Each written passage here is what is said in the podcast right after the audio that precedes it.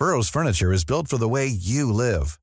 From ensuring easy assembly and disassembly to honoring highly requested new colors for their award-winning seating, they always have their customers in mind. Their modular seating is made out of durable materials to last and grow with you. And with Burrow, you always get fast, free shipping. Get up to 60% off during Burrow's Memorial Day sale at burrow.com slash ACAST. That's burrow.com slash ACAST. burrow.com slash ACAST. Heraldo Radio, con la H que sí suena y ahora también se escucha. Ahora inicia A la Una, con Salvador García Soto. A la Una. Donde la información fluye, el análisis se explica y la radio te acompaña. A la Una, con Salvador García Soto. A la Una. Comenzamos.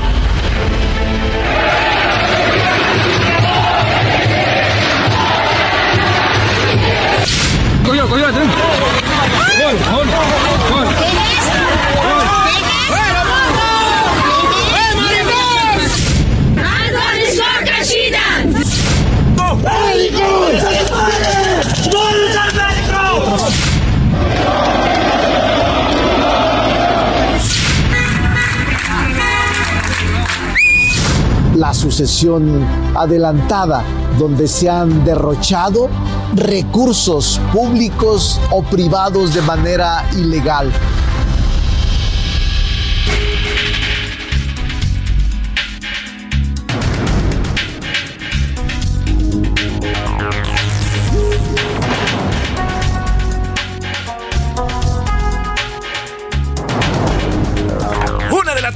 Un minuto, una de la tarde con un minuto. Bienvenidas, bienvenidos a la una con Salvador García Soto en el Heraldo Radio. A nombre del titular de este espacio, el periodista Salvador García Soto y de todo este equipo que hace posible este servicio informativo que le entregamos día a día a través de las frecuencias de Heraldo Media Group. Gracias, yo soy José Luis Sánchez Macías y le voy a informar en este miércoles, miércoles 28 de diciembre, Día de los Santos Inocentes y también un día muy especial aquí en el equipo porque tenemos un cumpleañero que al rato vamos a felicitar. Pero por lo pronto, Día de los Santos Inocentes, ya sabe, ¿eh? hoy no preste lana, hoy no le crea todo lo que dice la gente, no crea tampoco todo lo que vaya a ver en Twitter. Aquí le vamos a informar, le vamos a informar de de veras, pero ahí en redes sociales y entre, ya sabe, entre la familia y entre los amigos, no falta el vivaracho que se quiera aprovechar de este 28 de diciembre, Día de los Santos Inocentes. Tenemos además mucho que platicarle, mucho que contarle, ha pasado bastante después de estas 24 horas que nos dejamos de escuchar. Por lo pronto, 18 grados centígrados tenemos aquí en la capital, en la Ciudad de México, y vamos a tener 5 grados hoy, 5 grados por ahí de las 10 y media, 11 de la noche, vamos a alcanzar esta temperatura eh, cerca de las zonas eh, más altas, allá en la zona de la Jusco, en la zona de Tlalpan,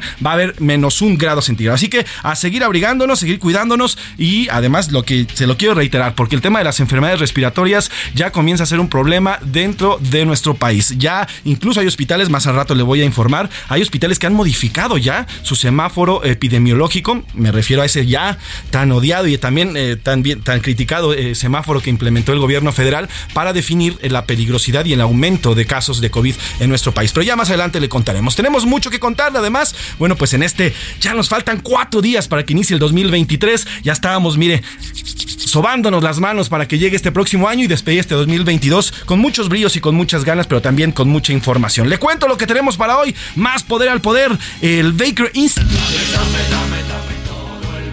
Así es, como esta rola de Molotov, así decía más poder al poder, el Baker Institute en Estados Unidos indicó en un reporte que el presidente López Obrador buscará el próximo año concentrar más poder para llevar a Morena a la victoria electoral de 2024. Así lo, da a conocer este instituto importante, este instituto estadounidense que se dedica a analizar, se dedica a ver todas las democracias en el mundo. Bueno, pues asegura que el presidente López Obrador está en vías para hacer, hacerse de más poder todavía. Y división en Morena, morenistas des desconocieron ya el resultado de la postulación de Armando Guadiana, esto que le informamos hace dos semanas, luego de que el líder nacional de Morena, el señor Mario Delgado, diera a conocer las encuestas en las cuales al, eh, senador, a un senador todavía, Armando Guadiana, apareció por encima prácticamente de sus dos contrincantes. Bueno, pues hoy lo están, lo están, no están, des, eh, están desconociendo este resultado en, enlace, en esta encuesta. Y como diría Pedrito Infante, yo te lo juro que yo no fui pues eh, la jefa de gobierno, exactamente.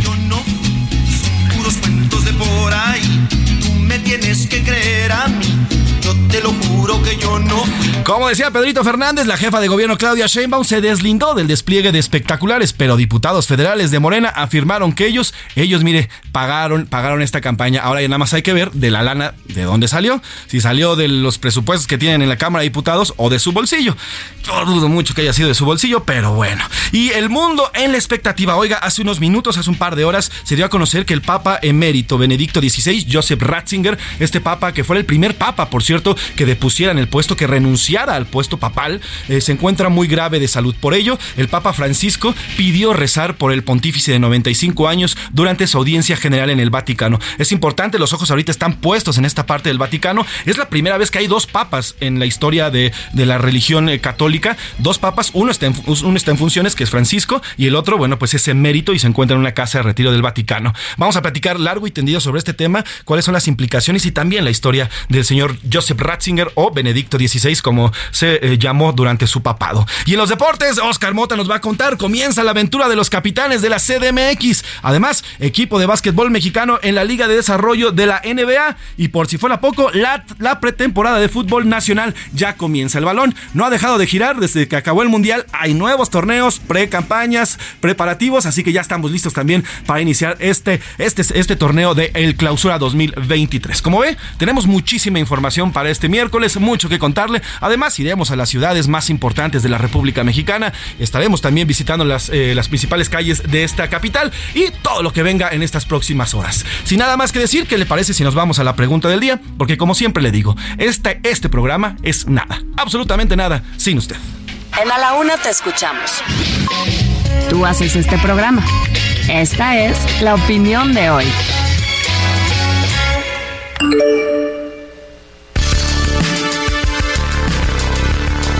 Tarde con seis minutos, una de la tarde con seis minutos. Tenemos dos preguntas bastante buenas. La primera de ellas, no sé si usted recuerde, que ya ahorita ya casi no se hace, pero en el 28 de diciembre normalmente muchos medios de comunicación y periódicos publicaban noticias falsas, noticias increíbles como, no sé, un ovni aterriza en Tamaulipas y confirman que los ovnis estuvieron en Tamaulipas desde siempre, ¿no? Cosas de este estilo. Este 28 de diciembre, aquí en la, un, en la una, le pedimos que nos comparta noticias. ¿Cuál, ¿Cuál cree que serían noticias chistosas, jocosas sobre el 28 de diciembre del tema que usted quiera, ¿eh? Política, científicos, eh, culturales, deportivos, del tema que usted se le antoje.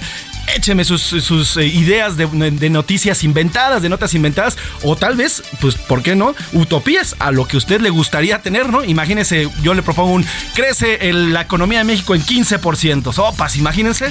Bueno, nos volvemos locos con ese tema. Eh, en fin, mándenos sus propuestas, mándenos sus propuestas sobre este tema y vamos aquí a leerlas con mucho cariño. Oiga, y la segunda pregunta de este día. Los diputados de Morena afirmaron que ellos pagaron los espectaculares de la jefa de gobierno Claudia Sheinbaum. La jefa de gobierno ayer ya se deslindó totalmente de estos espectaculares, se deslindó del pago de estos mismos y bueno, la pregunta que le hacemos esta tarde. ¿Usted cree que este, eh, que de verdad cree que los diputados fueron quienes pagaron o de verdad o hubo un digamos, una relación entre ambas, tanto la jefa de gobierno como los diputados, para, para que salieran estos espectaculares, que los vimos todos, ¿eh? no solamente aquí en la Ciudad de México, sino prácticamente en todo el país. ¿Usted qué piensa? ¿De verdad si fueron acciones separadas o conocía de ellas? A, sí, sí, se conocía y sabía qué estaba ocurriendo la jefa de gobierno. B, no, fue una total eh, acción unilateral por parte de estos diputados morenistas. Y C, eh, fue definitivamente alguien que quiso simplemente apoyar a la jefa de gobierno, pero la jefa de gobierno, ella sigue en su gobierno como debe de ser.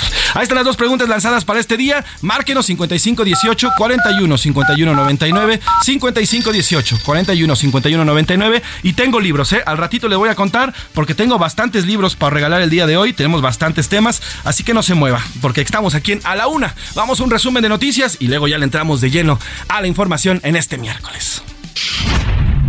Tragedia. Un choque dejó tres personas muertas y seis heridas esta mañana en la carretera Victoria Monterrey en Tamaulipas. Bajo la lupa. El Departamento de Transporte de Estados Unidos investigará las cancelaciones de vuelos de Southwest Airlines que dejaron a miles de usuarios varados en medio de una tormenta invernal. Incidente. Un trabajador de la empresa metalúrgica Metmex Peñoles murió anoche al registrarse un accidente en las instalaciones de la fundidora. Castigo. El presidente Vladimir Putin prohibió el suministro de petróleo a partir del 1 de febrero durante cinco meses a países que apliquen tope a precios del crudo ruso. alzan la voz. Deportistas iraníes se han manifestado desde el comienzo de las protestas por la muerte de Masha Amini, al igual que otros sectores contra el régimen.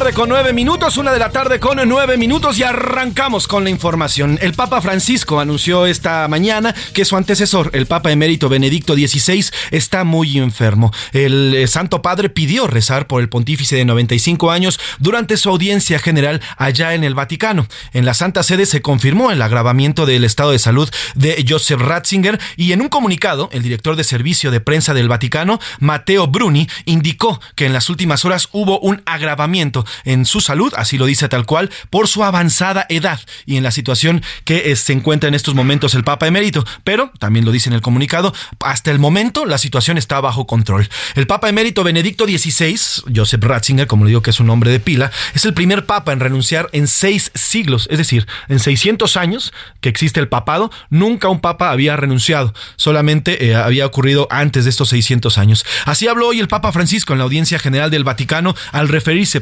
precisamente a este tema y sobre la salud del Papa emérito Benedicto XVI. Quisiera pedirles a todos ustedes una oración especial por el Papa emérito Benedicto, que en el silencio está sosteniendo la iglesia. Recordarlo, está muy enfermo, pidiendo al Señor que lo consuele y lo sostenga en este testimonio de amor a la iglesia hasta el final. Es lo que dice hoy el Papa Francisco y bueno, pues pide por Joseph Ratzinger. Oiga, por cierto, además otro récord u otra, otro hecho histórico que ocurriría sería que el antecesor de un papa entierre eh, perdón, el Papa en, funciones entierre a su antecesor. Eso nunca había pasado. Normalmente lo que ocurre es que muere el Papa, entran en, en conclave en el Vaticano, los cardenales deciden y entonces se elige un nuevo papa. Eso era lo que había ocurrido durante los últimos 400 años.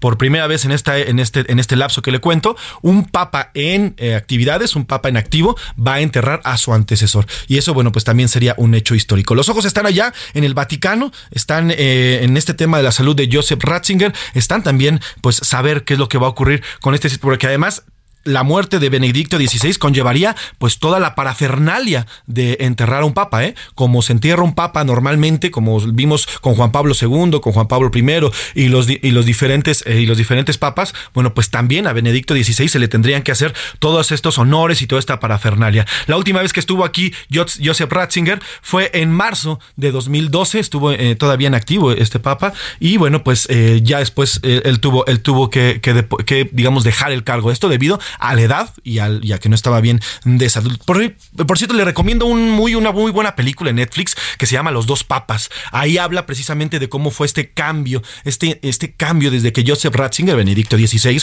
decide de poner el cargo, decide renunciar al cargo porque no tenía, no tenía digamos, la, salud suficiente para continuar con ese cargo. Además, también venía de una carga importantísima de Juan Pablo II, el papa, el papa viajero que le llamaban, un papa que visitó prácticamente todos los países del mundo, que estuvo y que por, nada más a México vino cerca de cinco o seis veces.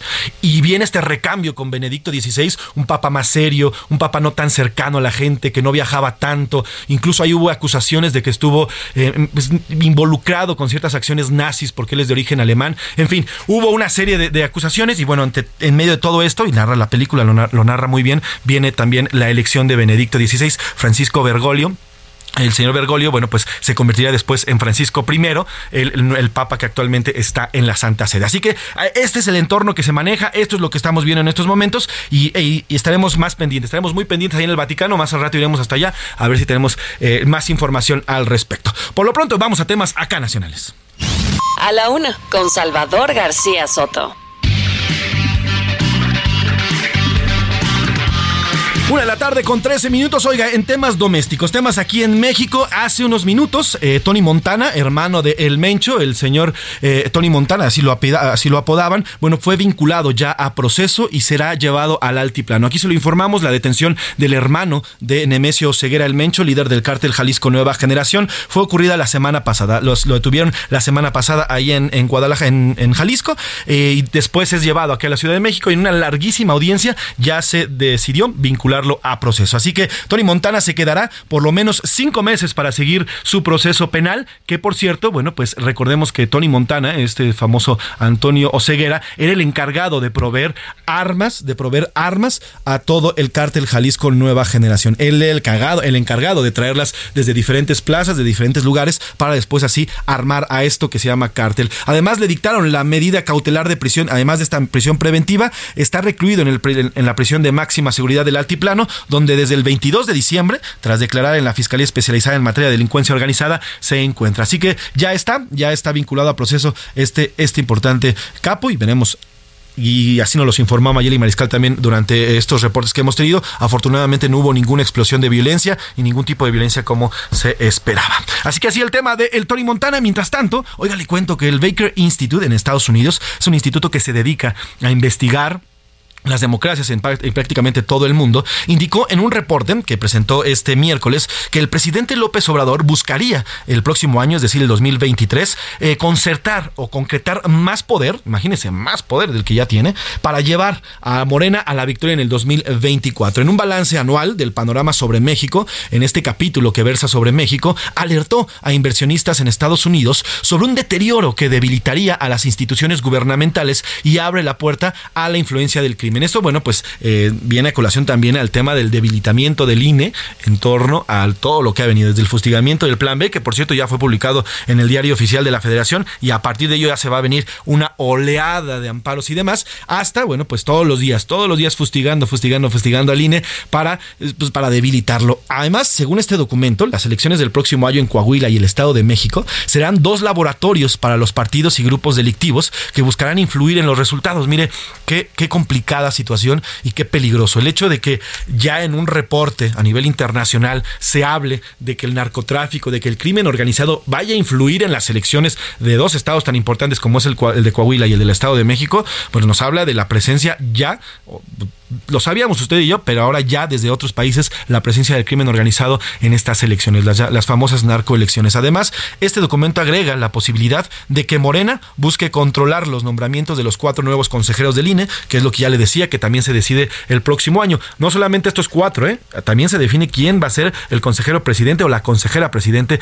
del Instituto Nacional Electoral en miras a las elecciones de estos dos estados y obviamente como trampolín hacia el 2024. Así que importante lo que, lo que destaca este instituto y pone el dedo en el, pone el cascabel en el gato importantísimo para no solamente estructurar y hacer más fuertes las instituciones electorales, sino también poner el ojo, híjole, aunque no lo digan, pero pues ahí está la presencia del crimen organizado en las elecciones. Mientras tanto, y hablando de las elecciones y hablando de Coahuila, lo oigan los morenistas otra vez, cada vez que, cada vez que hay una elección o cada vez que hay una encuesta, se agarran a catorrazos entre ellos, se dicen, se maldicen, se desdicen y luego ya son todos amigos. Así es el caso en Coahuila. Morenistas desconocieron la postulación de Armando Guadiana, Armando el senador Armando Guadiana como coordinador de los comités de defensa de la Cuarta Transformación en el Estado. Aquí informamos hace dos semanas que Mario Delgado, presidente de Morena, dio a conocer estas encuestas, estas encuestas internas. ¿De qué hablan? Bueno, pues del conocimiento. Lo que hacen es preguntarle internamente, les preguntan a los morenistas quién tienen o, quién conocen más. Naturalmente, es el señor Guadiana salió adelante y venció a sus dos eh, demás contrincantes, entre ellos Ricardo Mejía Verdeja, el subsecretario de Seguridad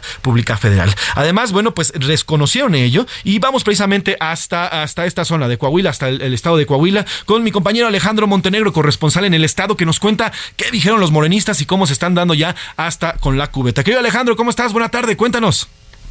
¿Qué tal, José Luis? Muy buenas tardes, te saludo con mucho gusto desde Coahuila. Así es, bueno, pues ayer se vivió un episodio más de todo este divisionismo que ya tú eh, señalabas en el caso de Morena acá en Coahuila, y es que, bueno, pues un grupo de integrantes del de, eh, Consejo Estatal de Morena, eh, liderados por eh, precisamente la presidenta de este consejo, eh, que es Yamile, Yamile Thanos, bueno, pues eh, solicitaron ayer una sesión extraordinaria con el objetivo de crear una comisión de elecciones eh, que pertenezca al Consejo Estatal, esto después de, bueno, desconocer los resultados de eh, la designación de Armando Guadiana como coordinador de la 4T. Ellos señalan, bueno, pues que se tienen la que el Consejo Estatal tiene la facultad precisamente de participar en esta designación del candidato de Morena a gobernador de Coahuila el próximo año. Y bueno, pues ellos señalan, son personas afines a Ricardo Mejía Verdeja, bueno, pues dicen que eh, tienen toda la facultad precisamente para esta situación y van a tratar de, eh, bueno, pues eh, incidir precisamente en este proceso que va a eh, iniciar a partir del primero de enero en la renovación de la gubernatura de Coahuila. Y bueno, pues en respuesta a esto, otro grupo de los integrantes del Consejo Estatal, liderados por el, el dirigente estatal del partido en Coahuila, Diego del Bosque, bueno, pues señalaron que este grupo liderado por Thanos, bueno, pues está eh, leyendo de manera errónea eh, las facultades que tiene el Consejo Estatal en los estatutos, por lo que eh, lo que señala ahora el grupo de Diego del Bosque, que ha respaldado precisamente ya a Guadiana como coordinador de la 4T y, virtual candidato, bueno, pues ellos dicen que van a canalizar este tema a la Comisión Nacional de Elecciones para que ellos sean los que determinen si es posible que el Consejo Estatal cree una comisión de elecciones o si va a ser la Comisión Nacional de Elecciones la que realice esta situación. Así que bueno, pues de esta forma se sigue precisamente este divisionismo entre eh, entre un grupo que respalda a Guadiana y el otro que respalda a Ricardo Mejía Verdeja y que bueno, pues señalan que todavía eh, eh, podría haber posibilidades de que sea él el candidato, José Luis. Pues está interesante. Oye, de parte del senador Armando Guadiana no ha dicho nada, ¿verdad, al respecto? No, bueno, pues el senador Guadiana eh, lo que ha dicho, bueno, pues hay que, que hay que respetar los resultados de las encuestas. La semana pasada dieron una rueda de prensa en la que estuvo acompañado por Reyes Flores y Luis Fernando Salazar, quienes también estuvieron como candidatos en esas ternas. Y bueno, pues lo que señalan es que hay que tener unidad, que incluso se iba a buscar sumar a, Mejía Verdeja y que se tienen que eh, respetar los resultados de las encuestas que ya se realizaron. Sin embargo, bueno, pues vamos a ver qué ocurre en estos próximos días. Pues estaremos pendientes, querido Alejandro, y por favor te pido que cualquier información eh, hagamos contacto de inmediato para que nos las platiques, ¿te parece? Claro que sí, José Luis. Te mando un abrazo, hasta allá hasta Coahuila y estamos al pendiente. Buena tarde. Y precisamente hablando de elecciones, oiga, en Tamaulipas comienza ya la batalla por una senaduría con la campaña electoral para elegir el lugar que dejó vacante el actual gobernador Américo Villarreal. Y luego de que su suplente, recordemos aquí se lo informamos, su suplente Faustino López habría muerto en un, en un accidente automovilístico hace un poquito más de un mes. Eh, le recordamos, luego de que Américo Villarreal se separara o pidiera licencia a su cargo para competir con las en las elecciones de este año por el gobierno de Tamaulipas, que por cierto ganó, su suplente, el señor Faustino López, tomó el cargo. Sin embargo, hace poquito más de un mes, en un accidente automovilístico falleció. falleció. Esto, bueno, pues deja vacante este lugar en el Senado y se tiene o se tendría que hacer una, eh, una elección. Y ante ello, bueno, pues ya comienza la batalla por esta senaduría. Vamos con Jorge Almaquio, nuestro reportero en asuntos legislativos, que nos tiene los detalles sobre esta elección y cómo se está moviendo para ver quién será el que ocupe este escaño ahí en el Senado. Jorge, cuéntanos, buena tarde. Gracias, así es, amigo del Heraldo Radio. Hoy inició en Tamaulipas el periodo de campaña electoral para elegir a quien ocupará el cargo de senador que dejó vacante Américo Villarreal, quien desde el pasado 1 de octubre asumió la gobernatura de la entidad. El pasado 16 de noviembre se emitió la declaratoria de la vacante en el Senado, en la primera fórmula de mayoría relativa, luego de que Villarreal Anaya optó por el cargo de gobernador y de que su suplente, Faustino López Vargas, lamentablemente falleciera el 8 de octubre en un accidente automovilístico. En sesión extraordinaria, el Consejo Local del Instituto Nacional Electoral aprobó por unanimidad las candidaturas que contenderán en la elección extraordinaria a una senaduría. Por la coalición Va por México, PAN, PRI, PRD, estará como propietaria Imelda Margarita San Miguel Sánchez y como suplente Georgina Barrios González. Por el Partido Verde Ecologista de México, Manuel Muñoz Cano como propietario y José Ricardo Espinosa Velázquez como suplente. La coalición Juntos Hacemos Historia en Tamaulipas, Morena PT, tiene a José Ramón Gómez Leal como candidato propietario y a Indira Paola López Carreto como suplente. Ni el Consejo Local ni el Consejo General recibieron solicitud del Partido Movimiento Ciudadano para registrar alguna candidatura y participar en la jornada electoral del próximo 19 de febrero del 2023. Las autoridades federal, estatal y municipal deberán suspender toda su propaganda gubernamental en los medios de comunicación, incluidos el Internet, redes sociales, radio, televisión y prensa escrita. Hasta aquí mi reporte. El cual te agradezco, Jorge Almaqui. Mire, hablando precisamente de la elección y de elecciones y de precampañas y campañas, eh, luego del despliegue de la decisión y el ordenamiento que le hicieron a la jefa de gobierno de retirar estos espectaculares de es Claudia, que seguramente usted lo vio por todos lados, no solamente aquí en la capital, sino en todo el país. Bueno, pues eh, ya se deslindó la jefa de gobierno y aseguró, y así lo dijo el pasado martes en conferencia de prensa. Ya lo incorporé al Instituto Nacional Electoral desde el primero que alguien me mandó una fotografía. Ya nos deslindamos desde entonces y pues son personas que deciden organizarse y lo suben, pero no, de ninguna manera es algo que estemos nosotros promoviendo. ¿Los combinaría que ya no hicieran eso? Sí, pues ya, el INE ya me pidió que los combinara.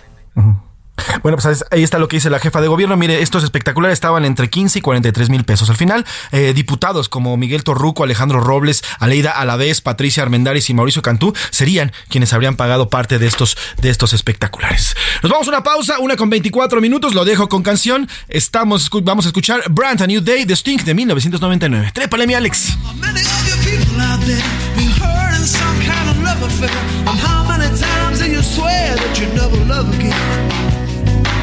How many lonely sleepless nights? How many lies? How many fights? And why would you wanna put yourself through all of that again? Love is pain. En un momento regresamos.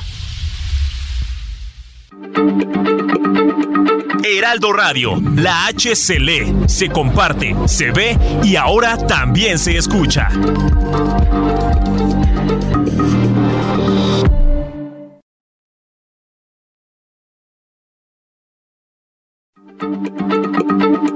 Heraldo Radio, la H se lee, se comparte, se ve y ahora también se escucha.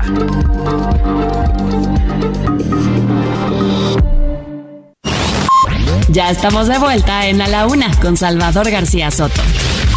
Tu compañía diaria al mediodía.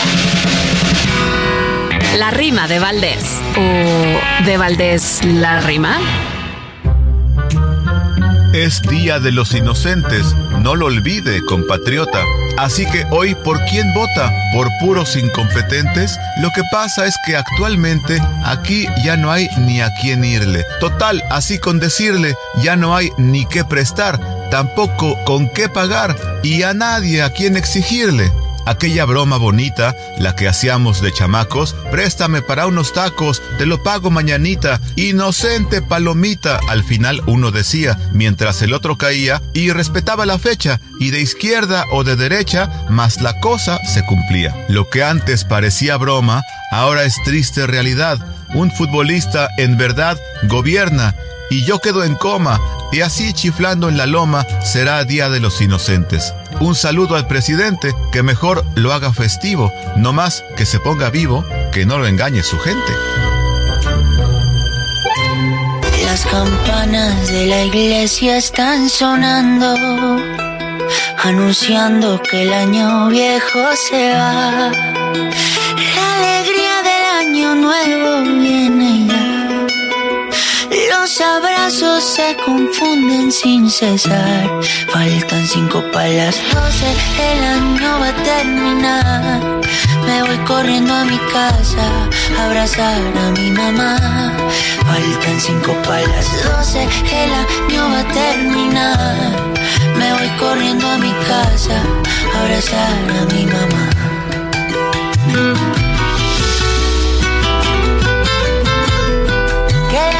Me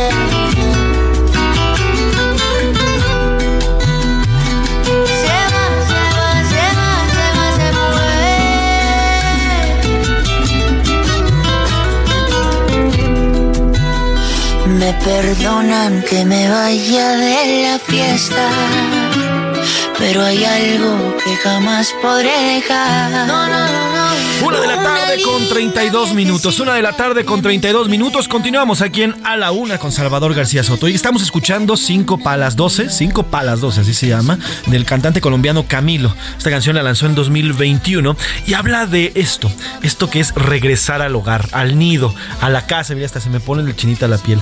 El tema de 5 para las 12, es decir, ya 5 cinco minutos antes de que cambiemos de año, que cambiemos de temporada. Lo que yo quiero es regresar con mi madre, abrazarla estar en el seno familiar con mi gente. Y mire, es un gran mensaje el que nos da Camilo el día de hoy, porque hoy, no sé si usted ha tenido eh, el reparo de, de, de hacer un, un, espacio, un momento y pensar en las familias, en las familias que este año nuevo y esta Navidad que acabamos de terminar, pues pasaron con un asiento o con varios asientos vacíos en su mesa. No solamente por el tema del COVID que nos pegó y nos pegó fuerte y gacho, sino también por el tema de la violencia, las desapariciones, el narcotráfico, el crimen organizado todo eso que vivimos como mexicanos y que es nuestro pan nuestro de cada día, bueno, pues es momento de hacer como una reflexión verdadera.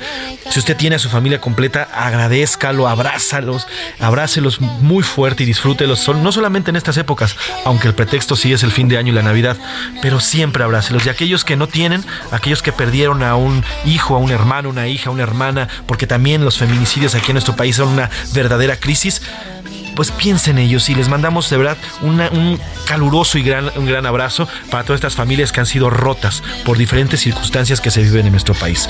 Y es lo que nos dice precisamente hoy Camilo. Esta parte es importante de, de la canción, esta estrofa que dice, me voy corriendo a casa de mi mamá a abrazarla. Nos dice en esta parte Camilo. Trépale mi Alex y vamos a hacer un momento para recordar a esas familias que desafortunadamente hoy no están completas y van a recibir el 2023 sin esa parte o sin esas partes que les han arrancado. Trépale, mi Alex. Una linda viejecita que me espera en las noches de una eterna Navidad. Faltan cinco para las doce, el año va a terminar. Me voy corriendo a mi casa a abrazar a mi mamá. Faltan cinco para las doce, el año va a terminar. Me voy corriendo a mi casa a abrazar a mi mamá. A la una, con Salvador García Soto.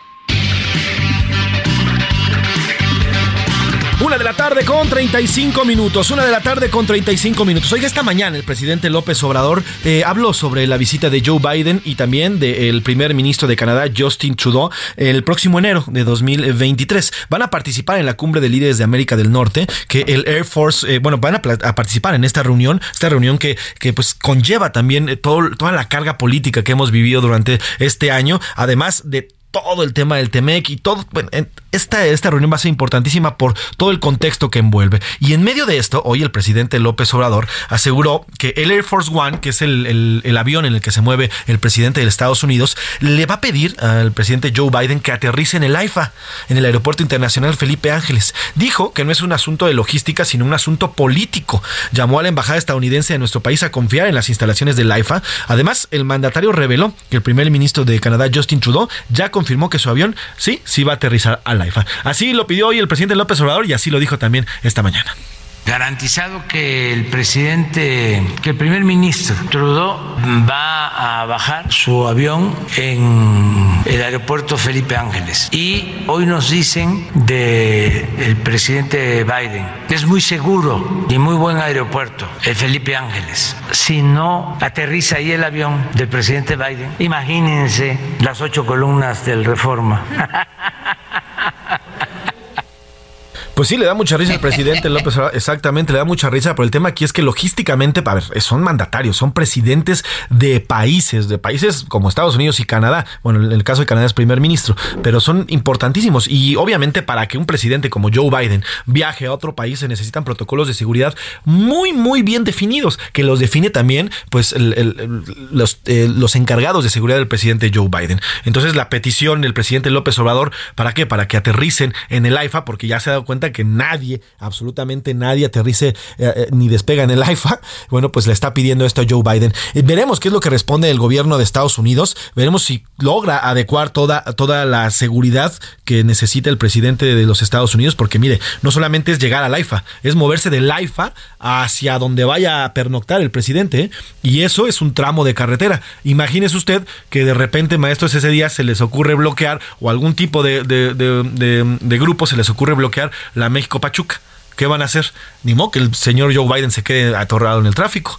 ¿No? Entonces, la, la otra sería que los viajaran, que los volaran en helicóptero del AIFA hacia otro, hacia el lugar donde vayan a estar, o al Palacio Nacional o hacia la Embajada de Estados Unidos. Que bueno, pues eso ya sería entonces un trato diferente. Pero bueno, el presidente López Obrador le pide a Joe Biden que aterrice, porfis, porfis, que aterrice en su aeropuerto. Bueno, ¿para qué? ¿Para qué? Para que no reciba críticas. Veremos qué es lo que dice, ya le digo, la Embajada de Estados Unidos, porque sí necesita bastantes medidas de seguridad y sí es que se adecuan a lo que necesita el gobierno. Mientras tanto, bueno, pues también el presidente López Obrador habló esta mañana de una reestructura. Reveló que va a reestructurar la deuda pública externa del país para que en el 2025 el nuevo gobierno pague solo la mitad de intereses respecto a lo que él recibió en 2018. El presidente reconoció que están cuidando la inflación no se salga de control, pero además dijo, y eso es una, sin duda es una gran noticia, que la deuda pública va a, va a disminuir por lo menos en la mitad en cuanto a los intereses se refiere y no será lo que él recibió en el 2018.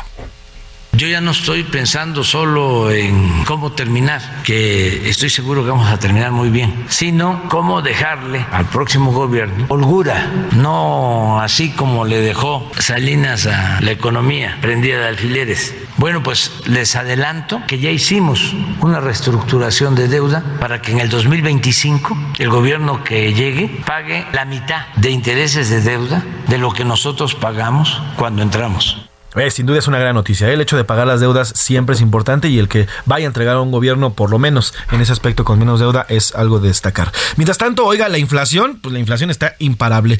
Ya se está actualizando, ya se va a actualizar la cuota de gravamen en los productos, sobre todo en el tema de los JEPs. La Secretaría de Hacienda y Crédito Público actualizó las cuotas del impuesto especial sobre producción y servicios, el famoso IEPS, que esto, bueno, pues que incluye nada más y nada menos que las gasolinas, los refrescos y los cigarros. Esto conforme la inflación y va a pasar la cuota de entre 7.3 y 7.9 a partir del próximo año. Es decir, estos, eh, estos elementos que le conté van a aumentar entre 7.3 y 7.9% el próximo año. En este contexto, la canasta básica, mire, escuche bien y mire, yo qué le cuento, si usted lo vive, lo vive día a día en el mercado y en los supermercados. En este contexto, la canasta básica cierra el año con 37% más cara de como la encontramos el primero de enero. Es decir, el primero de enero de 2022 nuestra canasta básica valía 22% menos. Hoy, 28 de diciembre de 2022, ya pagamos casi 30% más de lo que se pagaba a inicios de este año. Vamos con Yasmín Zaragoza, reportera de la sección Mercados, que nos cuenta sobre esta inflación y cómo nos duele el bolsillo. Yasmín, ¿cómo estás? Buena tarde. Hola, ¿qué tal José Luis? Te saludo a ti y al auditorio y te comento que el 2022 cierra con el flagelo de la inflación alimentaria, con un incremento en la canasta básica de enero a la segunda semana de diciembre de 37.6%, impulsado por el aumento en el pan, el pan de caja, refrescos y la tortilla, entre otros alimentos básicos, según el monitoreo mensual de la Alianza Nacional de Pequeños Comerciantes. La canasta básica en este mes de diciembre registró un precio de 1.753.35 pesos, donde 34 productos alimenticios como el chocolate en polvo, chile, chile jalapeño y zanahoria muestran precios altos de un total de 44 que monitorea la AMPEC. En comparación con enero, la alianza revela que los mismos productos alimentarios son 37.6% más caros, pues en el primer mes tenían un costo de 1.273.44 pesos, donde 20 productos como el limón, la naranja, papa, cebolla mostraban precios altos. Es decir, terminamos el año con inflación y aumento de precios. Entró en vigor una nueva lista de precios con un aumento en el bolillo, que es el que más consume el mexicano desde unos 70 pesos que costaba en enero a 2.50 en diciembre, esto es 80 centavos más. Esta sería la información. La cual te agradezco, Yasmin. Y mire, usted dirá 80 centavos más, híjole, pero 80 centavos más, hay familias que viven con el mínimo y es la mayoría. Lastimosamente el 60% de los mexicanos no tienen un ingreso, digamos, un ingreso suficiente para subsanar las necesidades básicas de una familia. 80 centavos que se convierten en, eh, tal vez usted puede decir, bueno, es nada, pero 80 centavos en una familia de 5 ya son 4 pesos con 50 centavos. Ahora multiplíquelo por una semana, por un mes, por un año y así, y así se va haciendo, se va haciendo más grande. Entonces, bueno, pues lastimosamente los mexicanos, los mexicanos estamos viviendo ya este tema de la inflación, casi 30% más caro. Pues qué le digo, así está, así está la situación. Vamos a otros temas. A la una, con Salvador García Soto. Aquí en este recipiente hay 5 kilos de harina. Yo te recomiendo, si la vas a salar, que le eches una cucharada de sal. Por lo regular, es una cuchara, se opera para cada kilo de Estamos escuchando al señor Jorge Claudio. Jorge Claudio, él eh, se dedicaba a hacer tamales, su vida la dedicó a hacer tamales, no solamente como parte de lo que él sabía y, y, y sabía hacer mejor, sino también como parte del sustento de su familia. Él todos los días preparaba tamales y subía este tipo de videos, estaba dando a conocer en redes sociales para saber y para dar a conocer cómo preparaba este delicioso manjar que todos los mexicanos degustamos todas las mañanas y que podemos ver en los estos carritos y bicicletas que están prácticamente por toda la República Mexicana. Jorge Claudio era un vendedor de tamales que murió atropellado por un conductor eh, la mañana del 24 de diciembre. En este, este conductor iba en un presunto estado de ebriedad. Ocurrió en Cuautitlán Izcalli, en el Estado de México, mientras regresaba de trabajar. Autoridades detuvieron al homicida, que fue identificado como Omar N., pero eh, par de días después, cumplidos los 48 horas de ley, fue liberado. Familiares de Jorge Claudio informaron que el agresor había sido puesto en libertad luego de las 48 horas de plazo que fija y además, bueno, pues una supuesta indemnización que al parecer no pagó. Su hijo, Jorge Raciel Claudio, anunció además una movilización para mañana al mediodía para exigir justicia ante flagrante, un flagrante asesinato, porque hay imágenes donde se ve a al señor eh, Jorge Claudio yendo en su bicicleta, en, sus en su bicicleta, sus tamales, y pasa este auto Mini Cooper en esta, en, en, una curva y se lo lleva, se lo lleva de cajón, lastimosamente lo asesina. Vamos a platicar precisamente con Jorge Raciel Claudio López, él es hijo de Jorge Claudio, vendedor de tamales que fue atropellado. Jorge Raciel, ¿cómo estás? Buena tarde. Hola, buena tarde. Este, bien, bien, me encuentro muy bien. Qué bueno, Jorge. Oye, Jorge, cuéntanos, eh, hubo un comunicado ayer de la fiscalía que anunciaba la detención del de el presunto asesino de tu padre. Ustedes aseguran que ya fue liberado y que ha sido liberado en realidad este, esta persona que habría sido quien, quien mató a tu padre. ¿Qué tienen, qué información tienen al respecto? Efectivamente, ayer por la noche eh, la fiscalía eh, notificó a, a, través de un comunicado eh, que sí, que había sido liberado este este señor eh, por el delito de homicidio culposo y que según ellos al no ser un delito tan grave eh, podía no no ameritaba eh, eh, prisión este preventiva uh -huh. y por por ende está ahorita en su casa en arresto domiciliario es decir, sí está ubicado, no se ha fugado, pero está en, en arresto domiciliario. Eh, a pesar de las imágenes y de las, eh, los, o sea, no hay forma, hay pruebas gráficas de lo que ocurrió. A pesar de ello, está en su casa. Exactamente, a pesar de, del video que se filtró en redes, en el que se ve uh -huh. el momento del impacto, eh, siguen, eh, ahorita está en su casa. Uh -huh. Ahora, ¿qué les han dicho las autoridades? Ustedes ya levantaron la voz, eh, han, han, anunciado incluso que va a haber a partir de mañana una manifestación. ¿Qué les han dicho las autoridades, principalmente la Fiscalía del Estado de México? Eh, como tal, la Fiscalía no se ha comunicado con nosotros uh -huh. en ningún momento. Eh, hemos recibido pues apoyo de, de los diputados de aquí de Ixcali, eh, también hemos eh, de, de, parte de los policías eh, hemos recibido de, de, mucho apoyo ahorita de eh, por parte que no sea de, de, de la fiscalía pero como tal de la fiscalía no se nos ha informado de nada Jorge, ¿qué pasó ese día, esa mañana? Sabemos y conocemos el video, eh, este, este sujeto atropella a tu padre, lastimosamente lo asesinan, y después lo detiene, ¿no? La policía de Cuautitlán Izcalli lo detiene, lo lleva a, sí. al Ministerio Público, y es en el mismo Ministerio Público donde lo dejan en esta prisión domiciliaria, ¿correcto? Sí, correcto. A partir de ello, ustedes, ustedes qué, qué medidas implementan o qué comienzan a hacer para, pues, para por lo menos que sea nuevamente llevado a, a prisión a este, este sujeto? Eh, sí, por, eh, por, con todo eso de que al final lo dejaron en, en eh, ahorita está en, en, su casa con su familia, eh, precisamente para eso es la marcha, porque eh, la fiscalía lo toma como homicidio culposo, cuando creo que la decisión de, de él de manejar tomado, este y encima después de arrollar a mi papá y huir de la escena, uh -huh eh, lo convierte un poquito ya más en otro claro. tipo de homicidio. Fue fue lo que nos han este a, asesorado, pero la fiscalía no lo toma así y por eso es que lo, lo toman como homicidio culposo y que para ellos posiblemente no tenga prisión en un futuro. Eh, Jorge, ¿qué, qué medida sí. han pensado implementar? ¿Qué medida legal ha empezado a interponer ante esto? Este, eh, diversos abogados uh -huh. se han contactado con nosotros uh -huh. nos han ofrecido su apoyo, nos han dicho que, que eso que, que con todas las pruebas que se han, han recabado hasta ahorita, uh -huh. eh, el dictamen que, que hizo la fiscalía era para que ni siquiera lo, lo, lo, tuvieron que haber trasladado y no haberlo dejado libre de aquí hasta el juicio, que el juicio es el primero de febrero. Pero no se entiende el por qué el actuar de que la fiscalía lo haya liberado y que supuestamente, porque él ya se hizo cargo de, pues de pagar este eh, daños y todo eso cuando ni siquiera nos han notificado un, un nada de indemnización ni, nada de eso. Es decir Jorge aseguran que ya pagó una indemnización pero ustedes ni les han dicho cuánto ni les han dado un solo peso tampoco. Exactamente fue sí fue lo, que vimos que que él eh, se aseguraba que ya había pagado daños este eh, reparaciones y todo eso pero a nosotros apenas si nos está informando pues como tal como apenas y la primera audiencia, entonces no cuadra nada porque también la fiscalía, el día que fuimos a levantar la denuncia se nos dijo que iban a trasladar a este sujeto. Eh, al día siguiente nos dicen que ya lo habían trasladado. Y al tercer día, que fue el 26, y que ya se cumplían las 48 horas, me avisan que ya lo habían soltado.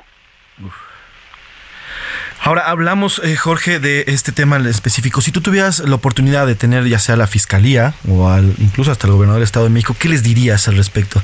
¿Qué, pedirías? ¿Qué, exigirías? Eh, justicia, porque eh, encarcelar a este señor, porque bien, bien, este, lo he estado comentando. Lo que está dando a entender ahorita la fiscalía eh, con todo esto es un mal mensaje, porque em, como bien me pusieron un ejemplo en la mañana eh, hoy en día cualquier persona puede asesinar a una persona y mientras sea accidentalmente salir como si nada. Ahora, eh, hay un tema de eh, supuestamente venía en estado de ebriedad. ¿Esto ya se confirmó? ¿Ya los, los estudios confirman que sí venía en estado de ebriedad esta persona? Eh, sí, en cuanto llegamos a levantar la denuncia, exigimos que se le hiciera la prueba de, de, alcohol. Ajá, y eh, sí, salió que estaba en estado etílico. Que es un agravante además. Oye, eh, Jorge, eh, hay una, digamos, hay un trascendido que ha dicho que les ofrecieron 230 mil pesos. ¿Esto es verdad? ¿Esto es cierto? ¿Les ofrecieron esta cantidad para ya terminar con el asunto? Este, no, el abogado y ellos no se nos han acercado en ningún momento. Nadie. Solamente se nos comentó que, que se nos comentó a nosotros que por ley era lo único que íbamos a poder aspirar, que es lo que dicta la ley y como daños y compensaciones, más aparte, pues si nosotros tenemos eh, tickets de, de todo lo que, pues de todo lo que hemos gastado ahorita en el funeral, en su entierro, en todo eso, pues eh, se le suma esa, esa pequeña cantidad, pero, pero es todo lo que se nos ha dicho. Pero es obviamente que ustedes no están buscando ese dinero, sino la justicia en realidad. Exactamente. Ahora, esta persona, Ken Omar eh, Flores, eh, se ha expresado, ha dicho algo, se ha acercado a través de sus abogados a ustedes, nada, no ha habido un acercamiento de ningún tipo? Eh, no, no ha habido ningún acercamiento ni, ni de sus abogados, ni, ni de él, ni por parte de su familia tampoco. Te quiero preguntar, Jorge, ¿cómo era? ¿Cómo era tu padre? ¿Cómo era el señor Jorge Claudio? ¿Cómo lo recuerdas? Eh, y esta pasión que tenía, sé muy bien porque subía los videos de cómo hacía tamales. ¿Cómo era tu padre, Jorge? Este, mi papá era era alguien muy alegre. Eh, eh, si entrevistan a cualquiera de, sus clientes, eh, a mi papá le gustaba mucho hablar de, le, gustaba mucho ver documentales en, en, Disney y cosas así. Y posteriormente, pues él decía que había aprendido mucho en un solo día y le gustaba transmitir todo ese conocimiento mientras despachaba sus tortas sus clientes. Mi papá tenía afortunadamente muchos amigos y, era alguien muy alegre, le gustaba hacer chistes eh, y, también le gustaba ver todo lo bonito de la vida. Decía que nunca hay que quedarnos con lo malo, que hay que vivir y que porque nunca sabíamos cuándo iba a ser nuestro último día. Eh, Jorge, eh, así recordamos, así recuerdas y así recordamos a, tu padre con también con estos videos, este fragmento que pusimos al inicio. ¿Qué significaba el hecho de que él vendía tamales? Eh, tengo entendido que era su que era su pasión, que le encantaba hacerlos y además lo, motivaba muchísimo preparar estos tamales porque además también sé de buena fuente que eran muy buenos. Sí, este, a él le encantaban, le, gustaba mucho experimentar en distintos sabores porque decía que algún día pues quería inventar un tipo de tamal pues que él fuera el, inventor, entonces a él le gustaba mucho eh, ser novedoso en sus en sus tamales. Cuando hicieron el documental que, que mostraron a este eh, hace poquito, él estaba muy emocionado porque decía que así la gente ya podía ver sus tamales y se podía acercar a, a, preguntarle. Ah, mi papá amaba mucho su trabajo. Sí, lo expresaba. Eh, oye, ¿cuál era, el, ¿cuál era el tamal favorito de tu padre? ¿Cuál le gustaba más? ¿Y cuál les gustaba más a ustedes, claro? Eh, a, mi papá le gustaba más el de rajas, porque a él le gustaba hacerlo eh, picosito, decía él. Jorge, dime, dime. Dime, dime, dime. Sí, y pues de nosotros, este, pues, a él, él hacía tamales de Nutella y eran, pues estaban muy ricos, eran nuestros favoritos. Claro. Jorge, te quiero preguntar, y ya por último, para finalizar esta charla, eh, y quiero reiterar la pregunta, ¿ya tienen definido algún eh, alguna herramienta, sin interponer algún recurso legal en contra de la libertad, eh, o por lo menos de esta prisión preventiva en contra del asesino de tu padre? sí, como, como le mencioné, hemos estado, varios abogados han acercado a nosotros, nos van a asesorar muchísimo y dicen que porque sí sí hay una hay varias posibilidades de que pueda este se pueda tomar otra vía y no solamente dejarlo en prisión preventiva de momento. Ah, entonces sí van a entablar definitivamente acciones para que este personaje, este el asesino de tu padre regrese a la cárcel. Efectivamente. Sí, tomaremos las acciones que sean necesarias mientras estén eh, sobre pues que sigan la ley. Pues Jorge Raciel, Claudio López, hijo de eh, Jorge Claudio, eh, por favor te pido que nos mantengamos en contactos para continuar con la información y cualquier cosa nueva que haya al respecto, no lo soltamos, queremos darle seguimiento a este caso que es importantísimo. Te pido que mantengamos la comunicación, ¿te parece? Sí, muchísimas gracias. Te mando un abrazo y que tengas un, buen eh, miércoles. Pues ahí está la historia de Jorge Claudio, un vendedor de tamales que una persona en estado de ebriedad, 24 de diciembre, decidió manejar un automóvil y lo asesinó. Hoy está en prisión domiciliaria porque según la autoridad, según el Ministerio Público, de que al que lo llevaron a este joven, a este señor de 34 años, Ken Omar Flores se llama, bueno, pues decidieron que no era tan grave y entonces decidieron mandarlo, mandarlo simplemente a prisión domiciliaria. Ya nos dijo aquí, ya lo escuchó Jorge Raciel, sí van a interponer eh, recursos, recursos legales para regresar a este señor, al, al, presunto asesino de su padre Ken Omar Flores, que además, por cierto, cobardemente se escapó, ¿eh? atropelló a esta persona y cobardemente, se ven las imágenes, se escapó. Le voy a publicar en mi, en mi eh, Twitter, arroba soy Pepe Macías, la imagen, la imagen de este incidente. Hasta aquí nos vamos a la primera pausa, la segunda pausa, perdón, y la primera de esta, de esta primera hora, una con 55 y regresamos aquí en A la Una. Un momento, regresamos. Heraldo Radio, la H se lee, se comparte, se ve y ahora también se escucha.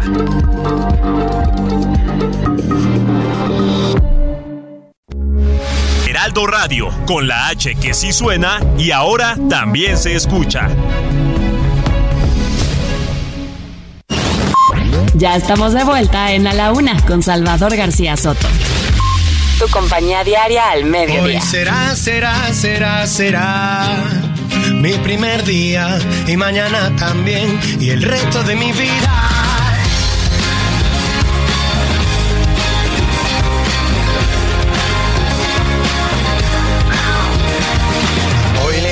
La batalla a la montaña de la ropa sucia. Hoy, hoy, ninguna tarea me asusta, ningún encargo me disgusta porque hoy he vuelto a por mi tiempo.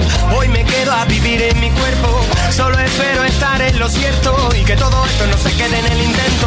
Hoy será, será, será, será mi primer día y mañana también y el resto de mi vida porque hoy será, será, será, será mi primer día y mañana también y el resto de mi vida porque todo lo que tenía que dejar. Dos de la tarde con un minuto, dos de la tarde con un minuto. Bienvenidas y bienvenidos a la una con Salvador García Soto en el Heraldo Radio. Y continuamos con esta segunda hora de A la una. Si usted se está integrando a través de las ondas hertzianas o también de los dispositivos móviles y digitales, gracias. Gracias por sumarse a esta transmisión. Y si usted está desde la primera hora, el doble de gracias porque, bueno, pues hemos ya transitado la primera hora. Le hemos informado de muchísimas cosas. Hablamos de la petición que hizo el presidente López Obrador a Joe Biden para que porfis, porfitas, aterricen el AIFA, le dice, le dice el presidente López Obrador a Joe Biden. Bueno, también platicamos de este caso, este horrible caso del señor Jorge Claudio, un vendedor de tamales que fue asesinado en Cuautitlán Izcalli, luego de que un hombre, un hombre lo atropelló allá en esta parte del Estado de México. También, bueno, pues platicamos de la, de la inflación. Vamos a pagar casi 30% más eh, los mexicanos por la canasta básica de lo que pagamos el primero de enero de este año. En fin, muchos temas. Y para esta segunda hora tenemos todavía más y más temas al respecto, pero por lo pronto estamos escuchando, estamos escuchando una gran canción, Mi primer día de los Atlánticos, Atlánticos de 2009. Este grupo español de Buen, Bueno Rodríguez y compañía dedicó una canción a una de las cosas más comunes, el primero de enero, los buenos propósitos. Cuando usted se levanta después del 31 de la fiesta y dice, ah, ya estoy en este nuevo año, nueva oportunidad para hacer mejor las cosas, nueva oportunidad también para ser mejor como persona. Y de eso nos habla los Atlánticos en el 2006. será, será, será mi primer día y mañana también y el resto de mi vida porque hoy será, será, será, será mi primer día y mañana también y el resto de mi vida lo tengo claro. Dos de la tarde con tres minutos. Oiga, esta mañana el presidente López Obrador habló de una encuesta. Es un, es un registro que publicó el, el, semanal inglés The Economist, en el cual ubicó a nuestro país, a México, en el sexto lugar de las economías con mejor desempeño durante el 2022. Esto de un total de 34 países. Mencionó que México incluso está por arriba de Canadá y otros de economías muy, muy fuertes. Así lo dijo esta mañana el presidente López Obrador. Ahorita vamos a escuchar parte de lo que dijo hoy esta mañana el, presidente y es que este, este artículo que publica The Economist, le digo que posiciona, pone en un muy buen lugar a nuestro país. Pero vamos a escuchar ahora sí a López Obrador. Una revista inglesa que no es simpatizante de, nosotros sobre el manejo económico. Estamos en sexto lugar en el mundo en desempeño económico. Así terminó el año. Entonces, vamos bien eh, hacia adelante. El 23 tiene que ser mejor. Ahí está lo que dice el presidente López Obrador, pero vamos a analizar el tema, ¿qué le parece? Si de verdad o si es para presumir o no, porque los indicadores al parecer dicen todo lo contrario. Pero para ello le echamos una llamada a mi querido amigo y hermano Mario Maldonado, usted lo conoce, lo escucha aquí en esta frecuencia, también lo ve a través de Heraldo Televisión y obviamente también lo leemos en las páginas de El Universal con su columna de historia de negocios. querido Mario, ¿cómo estás? Buena tarde. Mi querido José Luis, qué gusto saludarte y estar contigo en el auditorio de A la Una. Muy buenas tardes. Al contrario, gracias a ti, mi Mario, por tomarnos la llamada. Oye, a ver, cuéntanos, ¿qué tenemos que entender con esta, esta gráfica que publica The Economist al decir que nuestro país está entre los, el sexto lugar como las economías de mejor desempeño en este año? Es un análisis interesante este que hace The Economist entre 34 países. Te diría que la mayoría de los de la OCDE, de la Organización para la Cooperación y el Desarrollo Económico, que está donde está México, eh, son los países industrializados, los países emergentes, y lo que hace es analizar eh, desde el último trimestre del 2021 al tercer trimestre de este 2022, toda vez que no tenemos ya los datos completos del último cuarto de este año, eh, y hace un análisis sobre el tema de los precios, de la inflación, de la deuda pública que tienen los países, pero sobre todo del crecimiento económico. Y ahí es donde México efectivamente se ubica en este sexto lugar de 34 países eh, en términos de recuperación económica. Ahora, la palabra es recuperación, porque que no se nos olvide, y el presidente obviamente no lo mencionó, pero que México fue de las principales economías, seguramente de estas 34 está en la cola, que cayó eh, su Producto Interno Bruto, su economía en el 2020 más fuerte que la mayoría, 8.5% se desplomó la economía en el 2020, entonces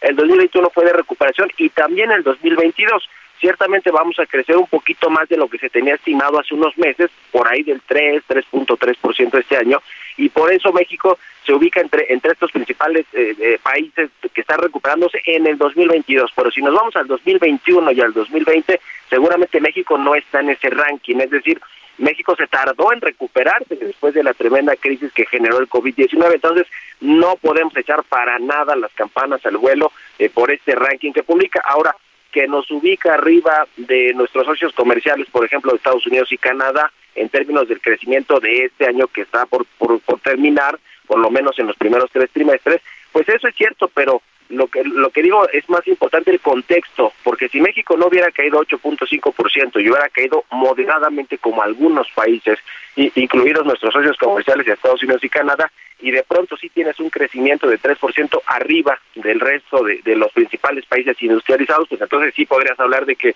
México es muy resiliente, tiene, tiene una economía muy sólida, pero no es el caso, así que eh, hay, que ver con, con, con detalle, con cuidado este asunto y sobre todo ponerlo en contexto por lo, por lo que estoy comentando, mi querido Pepe. Justamente, Mario, porque ayer lo publica Jesús Ramírez en su cuenta oficial de Twitter y bueno, pues eso da, eso de la chance a que hoy por la mañana pues le pregunten y lance las campanas al vuelo. Entonces, para tenerlo claro, se trata de una recuperación, pero tenemos que compararlo precisamente con la caída que tuvimos a partir de la crisis del, 2000, del 2021 por el COVID, que se generó entre el 20 y el 21, y entonces después de todo no es tan halagüeño lo que muestra hoy The Economist, ¿no? Exacto, no, no, no es, a ver, hay, hay variables que sí le benefician a México y no tienen que ver necesariamente con las finanzas públicas o con el manejo de la política económica, sino por otros factores externos. Por ejemplo, el tipo de cambio, que también lo ha presumido el presidente, sí va a acabar este 2022 como la segunda moneda más, eh, más apreciada eh, dentro de eh, todas las de, todas las, las, que tienen mucha mucho movimiento son muy líquidas se negocian mucho vamos a decirlo así en el mundo entonces le, le, le fue bien el peso pero más bien porque el dólar o porque el, porque el Banco de México más bien mantuvo los aumentos de las tasas de interés y entonces el diferencial que tienes con Estados Unidos con la Reserva Federal pues hace que, que, que es atractiva la moneda mexicana que ya desde hace muchos años es, es, es, muy líquida y le atrae mucho a los inversionistas internacionales. Eso está bien, el tipo de cambio hay que, hay que reconocerlo, pero no por necesariamente por México.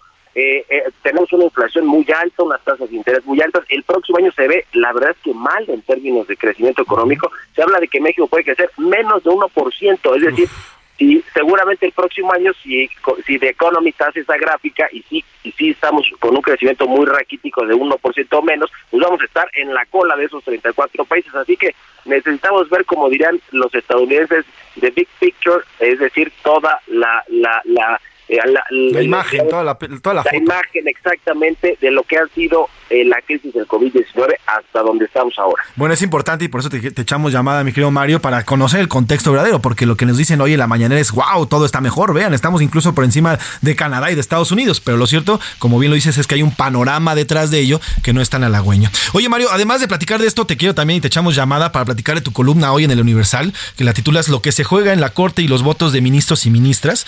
Luego haces, haces una total una radiografía de lo que puede pasar el próximo lunes, luego de lo ocurrido con Yasmín Esquivel. Y a ver, y te quiero preguntar, de, para iniciar este tema, Yas, el tema de Yasmín Esquivel, lo de la, lo de la, el presunto plagio de la tesis, ya prácticamente la descarta como posible presidenta de la Suprema Corte. Yo creo que sí está descartada por completo, ¿eh? porque mira, más allá de si la UNAM va a concluir su investigación que pidió el presidente y saber quién plagió a quién, si fue ella la plagiada, eh, o, o, o, o, hubo alguien más que plagió su tesis, de Yasmin Esquivel, la tesis de licenciatura. Uh -huh. La verdad es que eh, se, se, hizo tan mediático este asunto que yo no veo a los ministros, y por lo menos en lo que me puse a investigar allí en, uh -huh. de, dentro del Poder Judicial y de la Corte, pues a ministros que, que tengan la intención de votar real, realmente por ella, más que Loreta Ortiz, que también es muy cercana al presidente Obrador, que yo creo que ella sí tendría su voto junto con el de la propia Yasmin Esquivel, pero obviamente no les alcanza ni siquiera casi para pasar de la segunda ronda de votaciones que será el próximo lunes. O sea, yo creo que ya ya no hay forma, aun cuando la llegara la UNAM, vamos a decirlo, eh, a, darle la razón de que ella no plagió. Uh -huh. eh, eh, no creo que suceda, no creo que se concluya siquiera la investigación, pero este, no no veo yo a los ministros apoyándola, sobre todo por lo mediático que ya fue sí. el tema y por lo que significaría para la Corte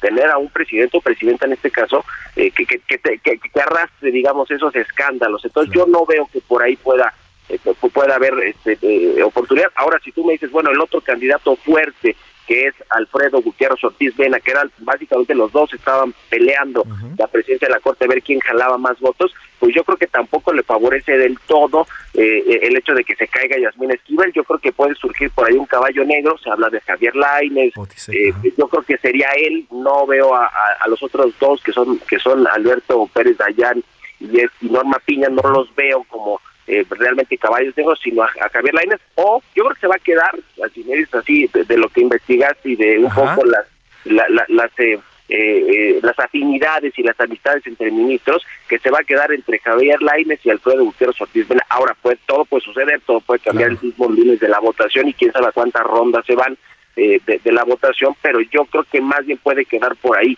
el asunto de, de, de quién será el nuevo ministro presidente de la Corte. Y mira, un poco el presidente López Obrador lo adelantó eh, ayer. Uh -huh. Ayer, ¿te acuerdas que decía en su mañanera? Se refería a que hacia el mediodía del próximo lunes vamos a estar viendo quizá que el ministro más rico de la Corte se convierte en presidente y bueno, pues se refiere a Alfredo Gutiérrez Ortiz Mena, que efectivamente puede ser el nuevo presidente de la Corte. Sí, ahí lanzó el cascabel y justamente lo, lo, dice como el ministro Rico. Oye, en esta, en estos dos escenarios que planteas en tu columna, entonces quedamos que serían al final estos dos, estos dos ministros donde quedaría la pelea, ¿no? Yo creo, yo creo que sí, mira, hay temas importantes alrededor de esto. Primero, parece ser que si el presidente López Obrador y el propio secretario de Gobernación, Adán Augusto López, no cabildearon tanto, es decir, no operaron como lo han hecho otros presidentes, otros presidentes con sus consejeros jurídicos, con sus secretarios de Gobernación, o sea, con la gente de mayor confianza para buscar que la Corte eh, eh, si bien no, no esté plegada al gobierno, porque eso no se vería bien, no se vería bien la independencia de poderes, pero sí por lo menos eh, un, un, ministro que, que, que, tenga solidez, carrera, experiencia, que sea bien visto en los círculos de poder judicial. No lo hizo el gobierno y parece que ahora sí se metió muy tarde el presidente en la carrera después de lo que pasó con Yasmin Esquivel. Me parece también que, que es sintomático de lo que pasa en la Corte que los cuatro ministros que propuso el presidente López Obrador, pues están divididos, ¿no? Margarita Ríos y Juan Luis González Alcántara van por un lado, Yasmín Esquivel y Loreta Ortiz por otro, o sea, también hay un asunto ahí. Y fíjate que otra otra persona que va a ser clave, otro ministro, es Arturo Saldívar, que justo entrega la estafeta del presidente, porque él, pues digamos que tiene eh, muchos eh, personajes antagonistas dentro de la Corte, es decir, no se lleva bien con varios ministros y es animadversión porque él apoya a Alfredo Gutiérrez Ortiz Mena puede terminar costándole a Alfredo Gutiérrez Ortiz Mena la presidencia. O sea, me parece que esos tres factores no hay que perderlos de vista. Si tú me dices, bueno, ¿tú quién crees por lo que has investigado y por lo que conoces y por lo que has, que has traído el tema eh, en estas últimas semanas que puede ser? Yo creo que va a estar entre Alfredo Gutiérrez Ortiz Mena y Javier Lainez. La decisión el nuevo presidente de la Corte. Pues bien, está claro y de, por sí va a ser una pelea de pronóstico reservado el próximo lunes. Veremos hasta cuántas rondas se van y qué es lo que se define por lo pronto. Y bueno, pues hay que leer tu columna el día de hoy, en este miércoles, en el Universal, lo que se juega en la Corte y los votos de ministros y ministras. Querido Mario, gracias por estos minutos. Te mando un enorme abrazo y feliz año nuevo. Ya, ya estaremos platicando más en intimidad. Te mando un abrazo, hermano. Igualmente para ti, querido colega, saludos a todo el auditorio. Igualmente feliz año nuevo a todo el equipo y al auditorio y a todos. Abrazos. Abrazo, hermano. Ahí está Mario, eh, Mario Maldonado Padilla. Ahí está. Saludos a mi querido Mario. Y bueno, pues ya más claro ni el agua, ¿eh? Así está el tema de, el de Economist y también toda esta radiografía que nos hace sobre la próxima elección que va a ser este lunes. Este lunes 2 de enero se va a estar definiendo quién es el nuevo o nueva presidente de la Suprema Corte. Vámonos a los deportes, que ya está aquí el señor Oscar Mota. Los deportes en A la Una con Oscar Mota. Oscar Mota, ¿cómo estás? Buena tarde, buen miércoles. Mi querido Manfred José Luis Sánchez, amigas y amigos de la una con Salvador García Soto. ¡Ay, un gran día para ganar! 28 de diciembre, tengan mucho cuidado. Todavía es mediodía, viene la tarde. Abusados con las bromas, porque créanme, ya en esta tradición de inventar las noticias que de repente uno ya ni sabe, ya me encontré con que Checo Pérez iba a hacer un showrun arriba de un microbús, o que Hugo Sánchez otra vez era el entrenador de la Selección Nacional de México, o que el Chicharito Hernández iba a jugar no sé dónde. Bueno, abusados abusados. nada más que no, que no les vean la cara de Juan. Aquí nosotros les damos obviamente noticias confirmadas y con esto tengo que platicarles de un tema importante porque hoy 28 de diciembre por la noche, aproximadamente a las 7, 7 y media de la noche, iniciará la aventura de los capitanes de la Ciudad de México, equipo de básquetbol, en la G League. ¿Cuál es la G League? La G League es la liga de desarrollo de la NBA y entonces los capitanes se convertirán en el primer equipo latinoamericano que pertenece oficialmente a una liga deportiva de los Estados Unidos. Y ojo, eh, con miras, no sabemos cuándo, pero son las bases, se están sentando las bases para una posible expansión. En algún momento se ha manejado ya como posibilidad de un equipo de la NBA en la Ciudad de México. Por ello, por ello es importante este tema de los capitanes de la Ciudad de México. Estarán enfrentando al equipo de Salt Lake, así que el día de hoy será importante para el deporte mexicano tenerlo entonces muy en cuenta. Finalmente en temas de pambol para los pamboleros está jugando una pretemporada. Aquí en México vendrá una final de una copa entre el equipo de Cruz Azul y las Chivas. A ver cómo les va. Y ojo porque el día de ayer estaba jugando también el tema de Tigres y con un balonazo, momentos de drama porque un balonazo que recibió André Pierre Guignac que incluso terminó desmayado. Tendrá que ser, obviamente, estará bajo observación André Pierre Guignac. Y ojo con ese tema de las conmociones en futbolistas a raíz pues de pelotazos o de cabeza porque me parece que es un tema al cual hay que ponerle mucha atención. Hasta aquí el reporte deportivo. Yo les invito a que me sigan en arroba mota-sports. Regreso contigo, my friend. Gracias, Oscar Mota, por los deportes. Ahí está. ¿Y qué le parece si nos vamos a otros temas? A la una, con Salvador García Soto. Dos de la tarde con 16 minutos, dos de la tarde con 16 minutos. En este espacio hemos platicado y le hemos eh, ido advirtiendo de un aumento en los casos de COVID, no solamente de COVID, sino también de otras enfermedades respiratorias, eh, consecuente y muy, eh, pues muy ad hoc al tema invernal, a este tema, este tema estacional y los cambios de temperatura. Para hablar de esto y bueno, de todo, de muchísimos temas más de salud, hicimos contacto y le agradezco que nos tome la llamada al doctor Alejandro Macías, médico infectólogo y quien ya se ha vuelto una referencia para muchos que lo consultamos y que lo seguimos en redes sociales. Doctor Alejandro, ¿cómo está? Buena tarde. Hola, buenas tardes. Me da gusto estar con su auditorio. ¿Qué tal? Gracias, doctor. Oiga, eh, para arrancar la, entrevista, eh, ¿qué recomendaciones podemos hacer en estos momentos? Eh, hay cerca de nuestro círculo ya muchas personas que comienzan a enfermarse, no solamente de COVID, sino de otras enfermedades respiratorias. ¿Qué recomendaciones nos puede dar para cuidarnos y para no caer en estas enfermedades que ahorita están pegando fuerte? Sí, de acuerdo, que ahorita medio mundo está enfermo, ¿eh? Tanto de influenza o bien de coronavirus, de COVID, o bien del virus respiratorio. Esos tres virus están co-circulando, entonces hay que evitar tumultos, ventilar espacios cerrados, ponerse las vacunas que te hagan falta. Y estás enfermo, quédate en casa. Definitivo, quedarse en casa, así sea gripita o gripón, quedarse en casa y no salir. Así es, si estás enfermo, mejor quédate en casa. Ahora, ¿cuál, es, ¿cuál sería el pronóstico, doctor Alejandro, durante los próximos dos meses? ¿Se, prevé que haya un aumento todavía? Porque apenas estamos arrancando, llevamos ocho días del invierno y ya estamos teniendo un aumento sustancial en, las enfermedades respiratorias. ¿Cuál sería el pronóstico para los próximos dos meses cuando arrece ya el invierno cerca de mediados de enero y principios de febrero para, para estas enfermedades? Sí, eh, se va a mantener, de hecho, durante todo el tiempo de frío casi seguramente van a estar circulando tanto los virus de COVID como influenza y virus inicial respiratorio, no veo que se reduzca antes de marzo, por ejemplo.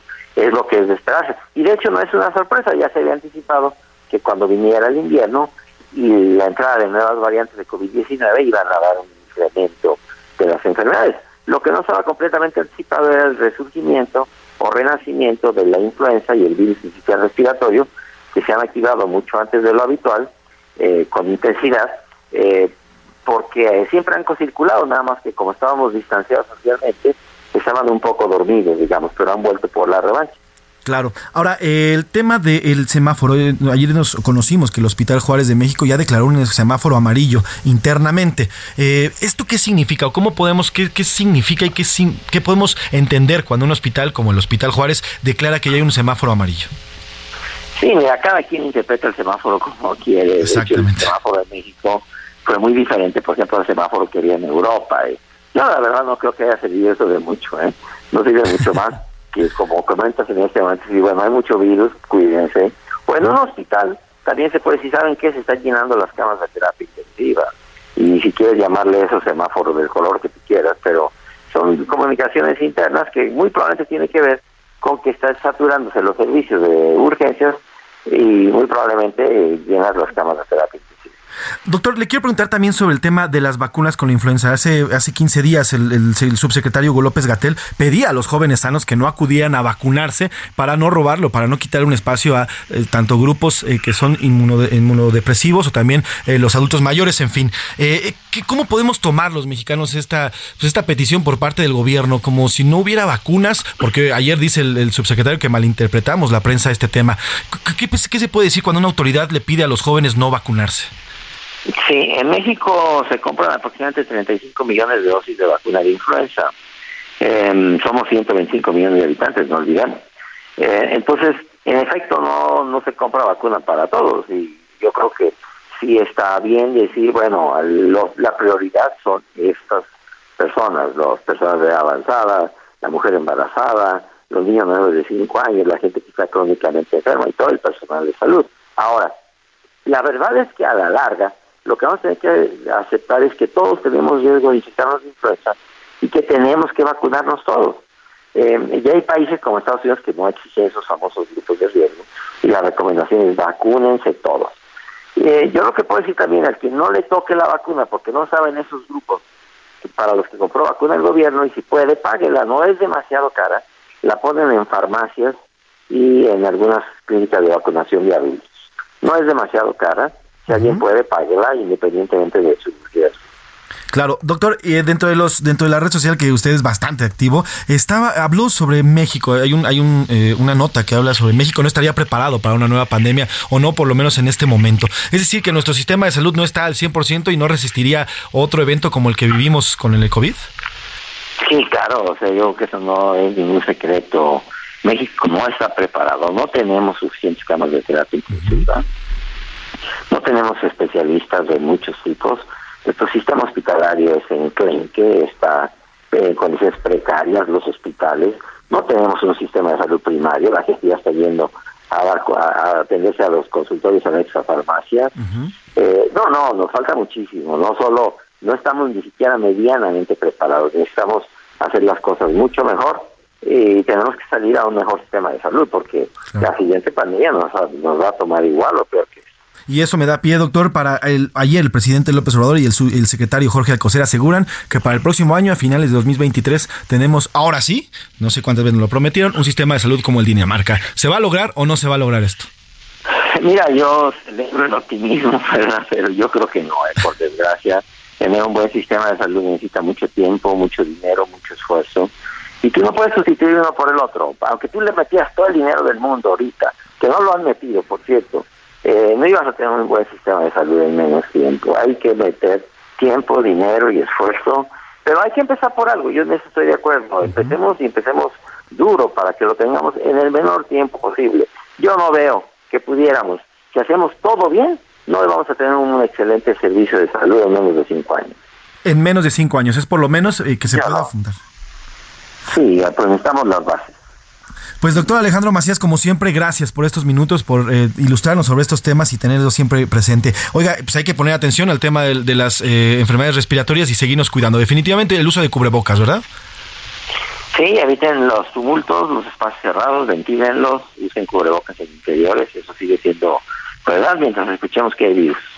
Pues ahí está, Alejandro, eh, Alejandro Macías, doctor, médico infectólogo, gracias por estos minutos. Le mando un abrazo y que tenga muy feliz año.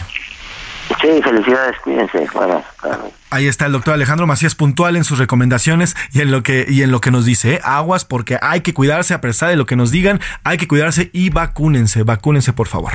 Dos con 24 minutos, vámonos a la pausa, vámonos con esta canción Next Year de Foo Fighters, una canción que habla sobre la llegada del año nuevo que se estrenó a finales del milenio pasado. En una entrevista para la revista Guitar Player del año 99 le preguntaron a Dave Grohl, fundador de esta banda, sobre este tono y el tono limpio y elegante de esta canción y él respondió, tratábamos de conseguir un sonido limpio y muy agradable. Así que vamos a disfrutar Next Year de Foo Fighters 1999. Trépale mi Alex.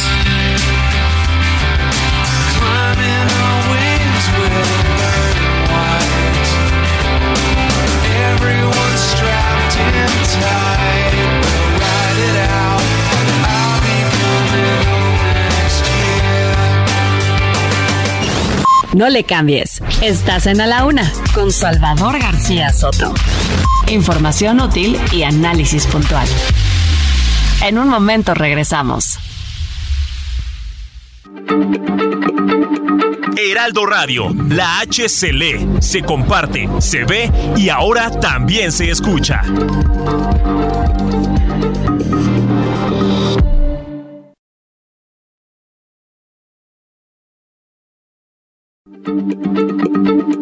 Heraldo Radio, la H se lee, se comparte, se ve y ahora también se escucha.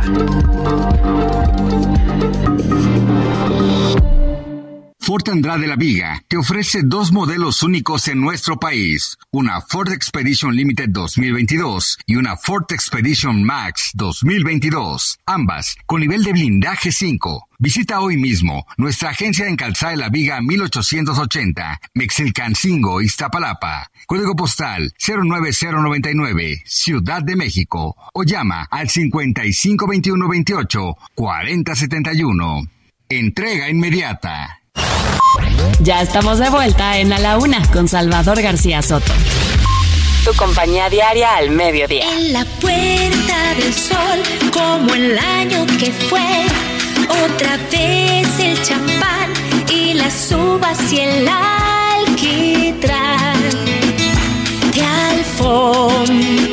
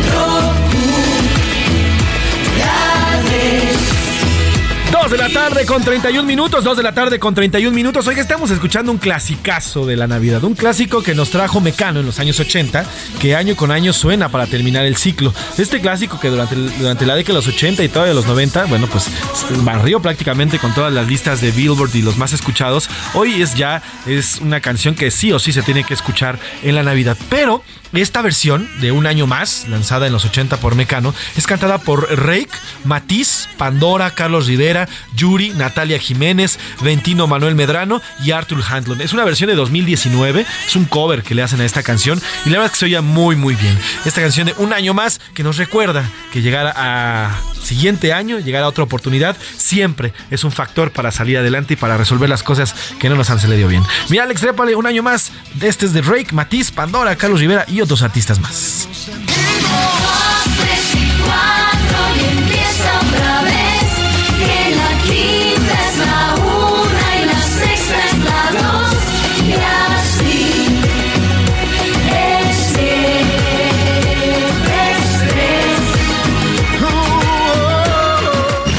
A la una, con Salvador García Soto. ¿Qué tal?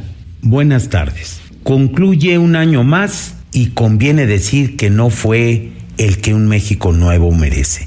Deseo que 2023 sea uno mejor y que, en particular para ustedes, el gran auditorio de este noticiero, sea uno pleno de salud, logros, armonía y bienestar. Hago extensivos estos deseos a Salvador García Soto, a José Luis Sánchez Macías y a Rubén Esponda. Imposible resistir la tentación de comentar el reiterado anuncio del presidente de que ahora sí, dentro de un año, tendremos un sistema de salud como el de Dinamarca o incluso mejor. Esta es la enésima declaración del licenciado López Obrador en este sentido y lamento señalar una vez más que desgraciadamente esto no formará parte de nuestra realidad. No soy pesimista, simplemente me atengo a los hechos. Las diferencias entre los sistemas y nuestras poblaciones son abismales. Los recursos por habitante destinados a la salud en aquel país son casi cinco veces mayores que en el nuestro. Las condiciones sociales y económicas resultan absolutamente dispares. Mientras la esperanza de vida en Dinamarca antes de la pandemia era superior a 81 años, en el nuestro fue seis años menor.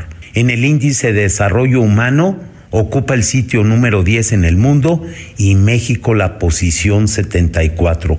El manejo de la pandemia en Dinamarca fue estupendo y en el nuestro lamentable, por lo que la diferencia en el exceso de mortalidad es gigantesca y contraria a nosotros. La pregunta que debemos formularnos es si es posible llegar a tener condiciones de salud parecidas a las de esa nación y un sistema semejante y apropiado a nuestras necesidades. La respuesta es sí, sí sin duda, pero para alcanzarlo debemos invertir mucho más recursos en la salud, utilizarlos mejor y organizar un verdadero servicio nacional de salud la promesa del presidente pasará a formar parte del listado de sus incumplimientos. Lo mejor ahora es desear que nuestro país tenga un año mejor, que la sociedad logre mantener la unidad que resulta indispensable.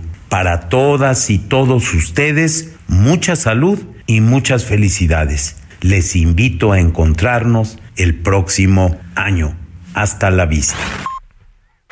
Gracias, doctor José Narro. Bueno, pues en un México nuevo, este ojo público, y le mandamos también un gran abrazo al gran doctor José Narro, José Narro Robles, eh, bueno, pues que participa activamente todos, todos los miércoles aquí en Ojo Público en A la Una. Feliz año también para usted. Vamos a estos temas. A la Una, con Salvador García Soto. Dos de la tarde con 35 minutos. Vámonos directamente hasta Durango, porque una nueva víctima, una nueva víctima de esta, eh, de esta meningitis micótica se ha dado allá en Durango. Vamos con Ignacio Mendívil, corresponsal de la entidad, que nos cuenta la información. Querido Ignacio, ¿cómo estás? Buena tarde. ¿Qué tal? Muy buenas tardes. Bueno, pues te informo que son 77 casos confirmados, 29 defunciones, 27 altas hospitalarias. Esto quiere decir que 27 personas han recuperado su salud con el tratamiento que se les está aplicando. Déjame decirte que de estos 77 casos, tres son varones.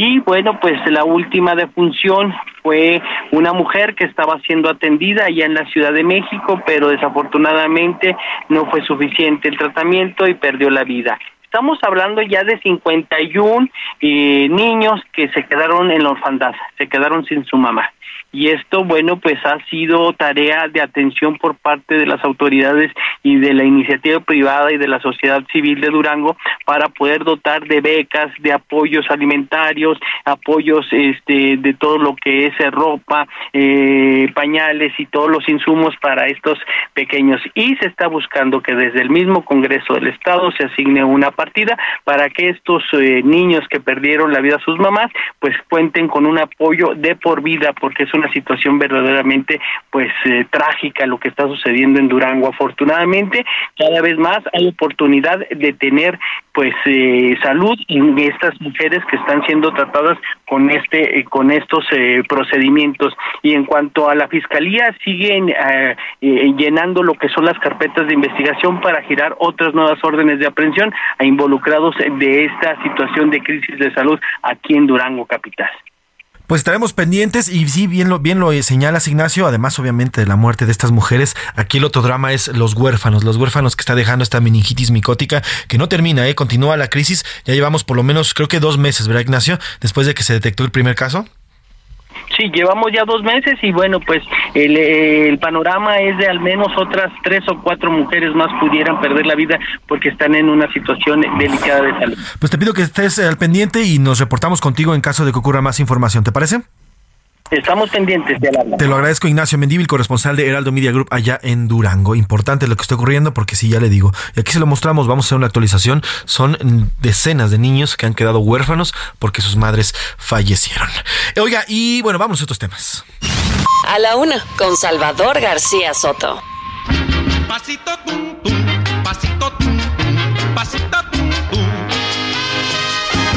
Pa' que todos Si usted está disfrutando de sus vacaciones, ya sea que esté en un rico puerto o en algún lugar eh, donde descansar, bueno, pues esto, esto le interesa y además nos interesa a todos los trabajadores mexicanos. Las vacaciones dignas ya son una realidad, o al menos así le han llamado. Este martes, en la edición vespertina del Diario Oficial de la Federación, se publicó el decreto firmado por el presidente López Obrador.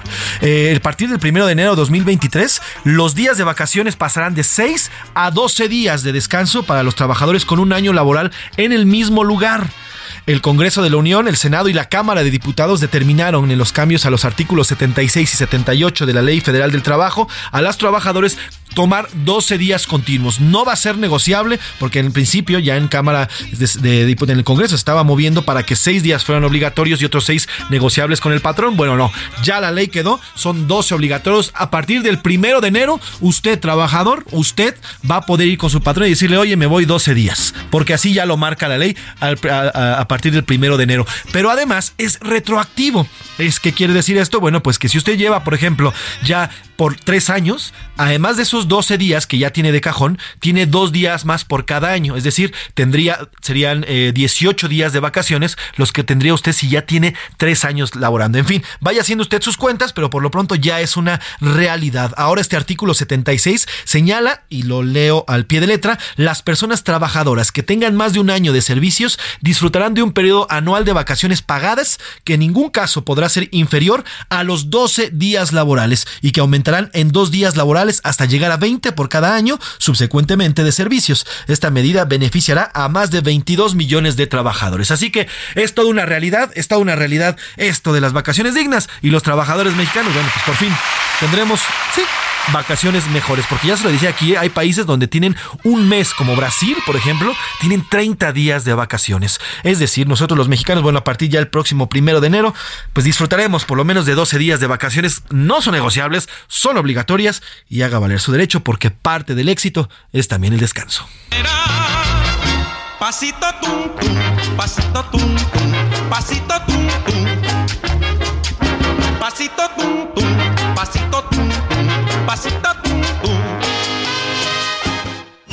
A la una, con Salvador García Soto. 28 y como cada 28 de mes en las iglesias de San Judas Tadeo, principalmente en San Hipólito, bueno, pues se concentra la gente para, eh, para brindarle, adorar a este San Judas, al santo patrono de las causas difíciles. Y ahí se encuentra en esta zona de zona céntrica de la Ciudad de México mi compañero Javier Ruiz, siempre pendiente de la nota. Querido Javier, cuéntame cómo está el movimiento por allá en la iglesia de San Hipólito. Buena tarde. Hola José Luis, ¿qué tal? Excelente tarde, saludo con gusto. Pues todavía bastante tranquilo, José Luis, exactamente a la mediodía pues únicamente algunos feligreses vinieron a cantarle pues las mañanitas justamente a San Judas Tadeo, en esta iglesia ubicada en el Paseo de la Reforma y la Avenida Hidalgo. Lo que ha sido una constante, pues eh, muchas personas que vienen por supuesto a agradecerle al santo por lo bien que les ha ido en la vida y también por supuesto también en la salud, porque pues fueron años difíciles, principalmente ahora en la pandemia, algo que nos eh, llamó la atención, pues desafortunadamente una, una señora, una familia que pues una joven eh, ha desaparecido en Michoacán y pues también vinieron a pedirle al santo pues la ayuda para poderla encontrar. Y esto prácticamente pues ha sido todo el día. Han llegado muchas personas también como es tradición pues con algunos arreglos con veladoras e incluso pues muchos de ellos están también con alimentos. Traen tacos de diferentes eh, guisados tacos de canasta algunos traen garrafas de agua para darle a todas las personas que llegan a este punto.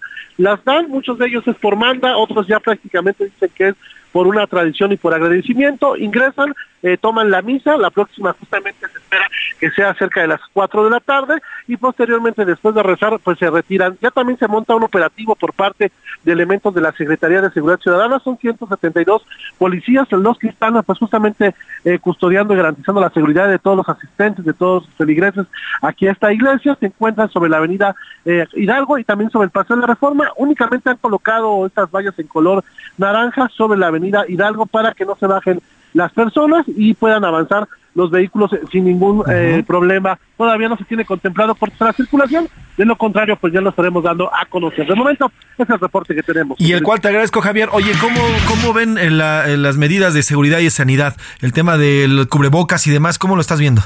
Sí, desafortunadamente no, no, no muchas personas lo usan, hay que ser sinceros. Eh, a pesar de que hay un cupo moderado a la iglesia, pues no, no, no todas las personas usan el, gel antibacterial y tampoco pues el cubrebocas todavía, José Luis. Bueno, pues por favor te pido que estemos pendientes y hacemos contacto más, más tardecito para que nos des una actualización, ¿te parece? Claro, que sí, estamos atentos. Javier Ruiz, Javier Ruiz, nuestro motorreportero Heraldo Media Group. Oye, importante, mire, si usted va a asistir a este tipo de eventos que son conglomerados, acabamos de hablar hace algunos minutos con el doctor Alejandro Macías, que nos está advirtiendo que hay un aumento de casos y usted no se quiere sentir mal, pues hay que usar el cubrebocas. Si vamos a ir a las... está bien, hay que y si usted profesa la religión católica y cree en San Judas Tadeo, pues es importante, vaya y está bien, pero hay que cuidarnos, cuidarnos nosotros y cuidar a los demás, porque pues el tema de las enfermedades, oiga, yo no sé cómo lo ha vivido usted, pero yo, por ejemplo, en, nuestro círculo más cercano, de repente yo sí escucho dos, tres personas que ya tosen, que están mormadas, que nos dan, eh, no sé, que me hablan y ya digo, uy, hasta un poquito más para allá, yo me pongo mi cubrebocas, obviamente, y el chiste es usar cubrebocas para cuidarnos todos, ¿no? Y más en estos eventos. Vámonos a más temas. A la una, con Salvador García Soto. Oiga, y de último minuto le informo, tras casi un mes de permanecer en la Torre América de Tepepan, en el sur de la Ciudad de México, hace unos minutos el ex procurador eh, Jesús Murillo Caram ya fue reingresado al reclusorio norte para continuar con la prisión preventiva que le fue eh, dictada por el caso Ayotzinapa. Ante esto, ante esto, bueno, pues ya la defensa ya se manifestó al respecto en un comunicado Arce, Arce López y abogados, que son los encargados de llevar la defensa del ex procurador, aseguraron y rechazaron esta medida, pues dicen que pone en riesgo la salud y vida del licenciado Murillo Caram. En este, en este documento, en este comunicado que ya nos hicieron llegar, asegura que la semana pasada Murillo Caram había sido diagnosticado con COVID-19, lo cual lo deja en una posición, y sigo leyendo este comunicado, en una posición más vulnerable en cuanto a su, a su salud se refiere por las enfermedades que padece como eh, el EPOC, que ya se le había diagnosticado y que se conocía abiertamente, además de la hipertensión arterial sistémica e insuficiencia vascular cerebral. Incluso el día de hoy, dice este comunicado, presentó una presión de 190 sobre 100, esto en, la, en, la hipertensión que sufre Murillo Caram. Así que ya fue trasladado el ex procurador federal a el reclusorio norte y su defensa está advirtiendo que esto podría causarle problemas de salud, incluso mortales. Aguas, aguas, porque es lo que, lo que está diciendo la defensa en estos momentos. Recordemos que el señor Jesús Murillo Caram, bueno, pues fue detenido hace un par de meses eh, por este tema del caso Ayotzinapa y se le fue dictada esta medida porque según, eh, según el Ministerio Público, gracias a sus contactos y, a la posibilidad económica, bueno, pues podría escapar y eso es que por eso se mantiene bajo esta prisión. Así que, bueno, pues en este comunicado es importante lo que dicen los abogados y hay que estar pendiente, hay que estar pendientes de lo que vaya a ocurrir y la salud del señor Murillo Caram. Mientras tanto, aquí en la Ciudad de México culminó ya la rehabilitación del tramo subterráneo de la línea 12 del metro de la Ciudad de México. Estas próximas semanas se realizarán pruebas preoperativas para familiarizar a los 70 conductores con la nueva vía en la que operarán 13 trenes y la cual beneficiaría a, cerca de 175 mil usuarios en un trayecto de 20 minutos. Será el 15 de enero cuando van a comenzar estas, eh, estas pruebas y este funcionamiento normal eh, del tramo que va de la línea 12 de Miscuac a hacia Atlalilco, esta importantísima vía y bueno, pues que lastimosamente cobró, eh, recordamos el año pasado, eh, cuando se, se, se, cayó, ya no supimos, se, se, derrumba esta parte de la línea 12 y bueno, causa la muerte de varias personas. Esto así es como va. Vamos a escuchar aparte esto. Tramos subterráneos, de acuerdo a todas las indicaciones del Comité Técnico Asesor, eh, ya se realizaron todas las observaciones, ya se realizaron todas las acciones necesarias en este tramo de tal manera que estaremos listos para que a mediados de enero pueda abrirse ya a la operación de los usuarios. En este momento está en el periodo de pruebas para que, repito nuevamente, alrededor del 15 de enero ya estemos en condiciones de la apertura de este tramo subterráneo de la línea 12 de metro. Ahí está lo que dice la jefa de gobierno y bueno, pues esto prácticamente ya estamos eh, pues por cumplir luego del 3 de mayo, donde parecía 3 de mayo de 2021, donde pues lastimosamente se cayera esta parte de, de, la línea 12 ahí en la avenida Tláhuac y privada Panal en la colonia de las Arboledas. Bueno, pues esto ocurrió, le digo, el 3 de mayo de 2021, ya vamos prácticamente para el segundo año y bueno, pues ahí está el, avance en este eh, eh, en la reconstrucción de la línea la línea 12. Oiga, mientras tanto, la Secretaría de Hacienda y Crédito Público ya difundió la actualización de las cuotas del impuesto especial sobre producción y servicios, el famoso IEPS, que tendrán los refrescos, cigarros y la gasolina para el próximo año en este ajuste de alza. Bueno, pues normalmente se hace con base en la inflación y bueno, pues la inflación está por arriba del 7%, por lo que vamos a ir entre 7.3 y 7.9 este aumento para eh, el, este impuesto especial en estos productos. En el caso de los cigarros, por ejemplo, la cuota de los IEPS será de 0.59 pesos por unidad, desde los 54 pesos que estaba costando antes, es decir, se aumenta de cerca de, de cerca de 0.9 centavos por cigarro. Multiplícalo por 20 y multiplícalo por las cajetillas. Para las bebidas saborizadas, el impuesto será de 1.50 pesos por litro, donde estaba actualmente es de 1.3, 1.30 y ahora va a subir a 1.50 este aumento en los refrescos. Eh, para la gasolina va a ser de 5.90 pesos por litro desde los 5.49 que estaba actualmente, mientras que la premium va a ser eh, va a aumentar casi 40 eh, centavos, que está ahorita en 4.63 a 4.99. Así que bueno, pues vienen los los aumentos, vienen para el próximo año, ya están advertidos, además de la TUA, por ejemplo, también que ayer le platicábamos, así que pues a guardar el dinerito porque todo aumenta, todo aumenta menos menos los salarios, porque eso sí, seguimos gastando, ganando lo mismo, pero gastando más. Vamos a otros temas, y hasta aquí Iván Márquez y nos va a contar, y nos va a contar sobre los mensajes, estas noticias fake que ya nos mandaron bastantes usuarios. A la una, con Salvador García Soto. Dos de la tarde con 49 minutos, señor Iván Márquez. José Luis. Ándale, quería arrancar primero con unas mañanitas, mi querido Iván. Feliz cumpleaños. Feliz cumpleaños, Iván. Muchas felicidades. Es raro que cumplan el 28 de diciembre. Casi no lo celebran. Todavía no estamos, estamos seguros de que sí sea tu cumpleaños o no, pero bueno, sí es. Puede ser fake porque es 28 de diciembre. se los adelanto. Pero bueno, no, un joven bastante talentoso y es un placer trabajar contigo, mi querido Iván. Celebramos tu vida aquí en el equipo y feliz cumpleaños. Disfrútalo muchísimo y bueno, pues estamos orgullosos de trabajar. Gracias, José Luis. Gracias a todos en producción, a todos mis compañeros, amigos, hermanos, a todos. Gracias. Eso, felicidades. A ver, cuéntanos qué ha dicho el público sobre estas noticias fake. Queremos escucharlas. Antes antes que todo, yo también Ajá. tengo una noticia que darles A todos los radioescuchas, a todos los que nos están escuchando en todo el rincón de México y de todo el país, porque el Heraldo de México nuevamente es la página web de noticias más leídas de todo México. Según el último reporte de Comscore, nuestra página www.heraldodemexico.com.mx se posicionó como la más consultada en noviembre en la categoría de información y noticias. De todas las personas que consumen internet en México, nuestra página web fue consultada por el 19.5% de las personas. De nueva cuenta les decimos gracias por su confianza. Y esto es gracias a usted de verdad por consultar este sitio, heraldodemexico.com.mx, nuestra casa, nuestra casa editorial también. Y bueno, pues es importantísimo este sitio, el sitio más consultado. Ahora sí, vámonos con los mensajes que dicen. Ahora sí, bastantes mensajitos, les adelantamos, son lo que quisiera la gente creer que esta noticia es Exacto. real, pero es fake. Hagamos ese, eh, así, hagamos ese disclaimer, esa advertencia. Estos son fakes, ¿ok?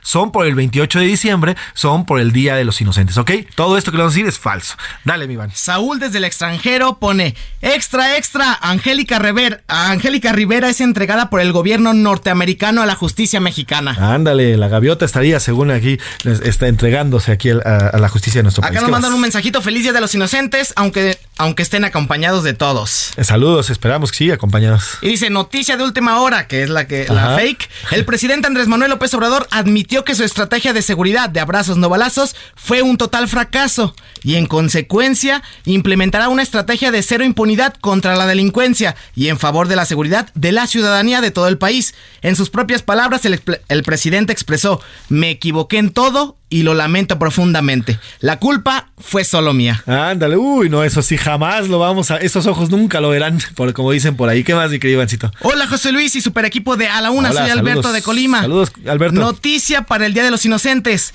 AMLO viaja en tren a Laifa acompañado por la jefa de gobierno Claudia Sheinbaum y otros funcionarios.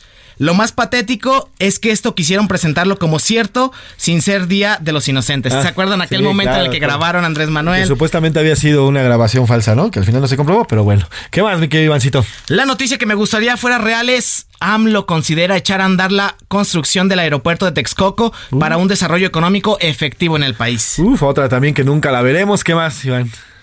Y acá ya tenemos una respuestita un poco del aeropuerto.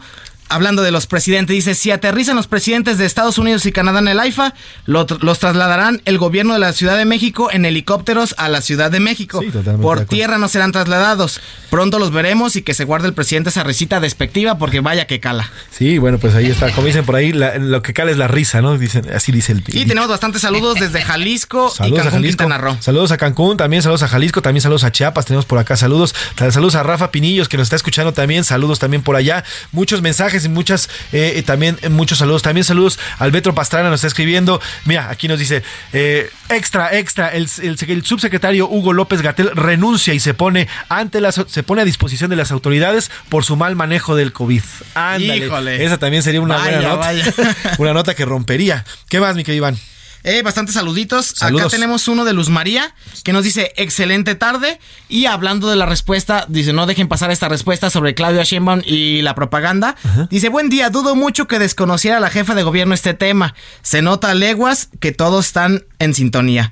Piensan que todos somos inocentes, tal vez como Iván Márquez. Ah.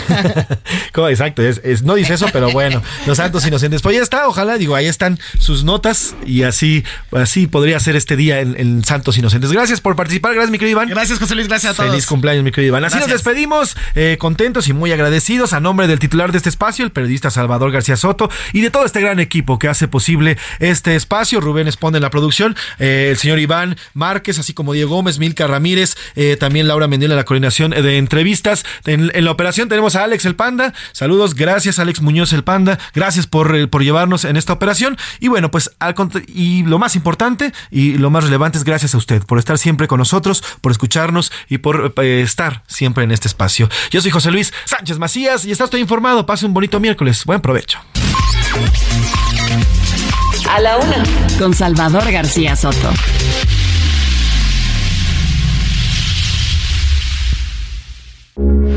Heraldo Radio, con la H que sí suena y ahora también se escucha.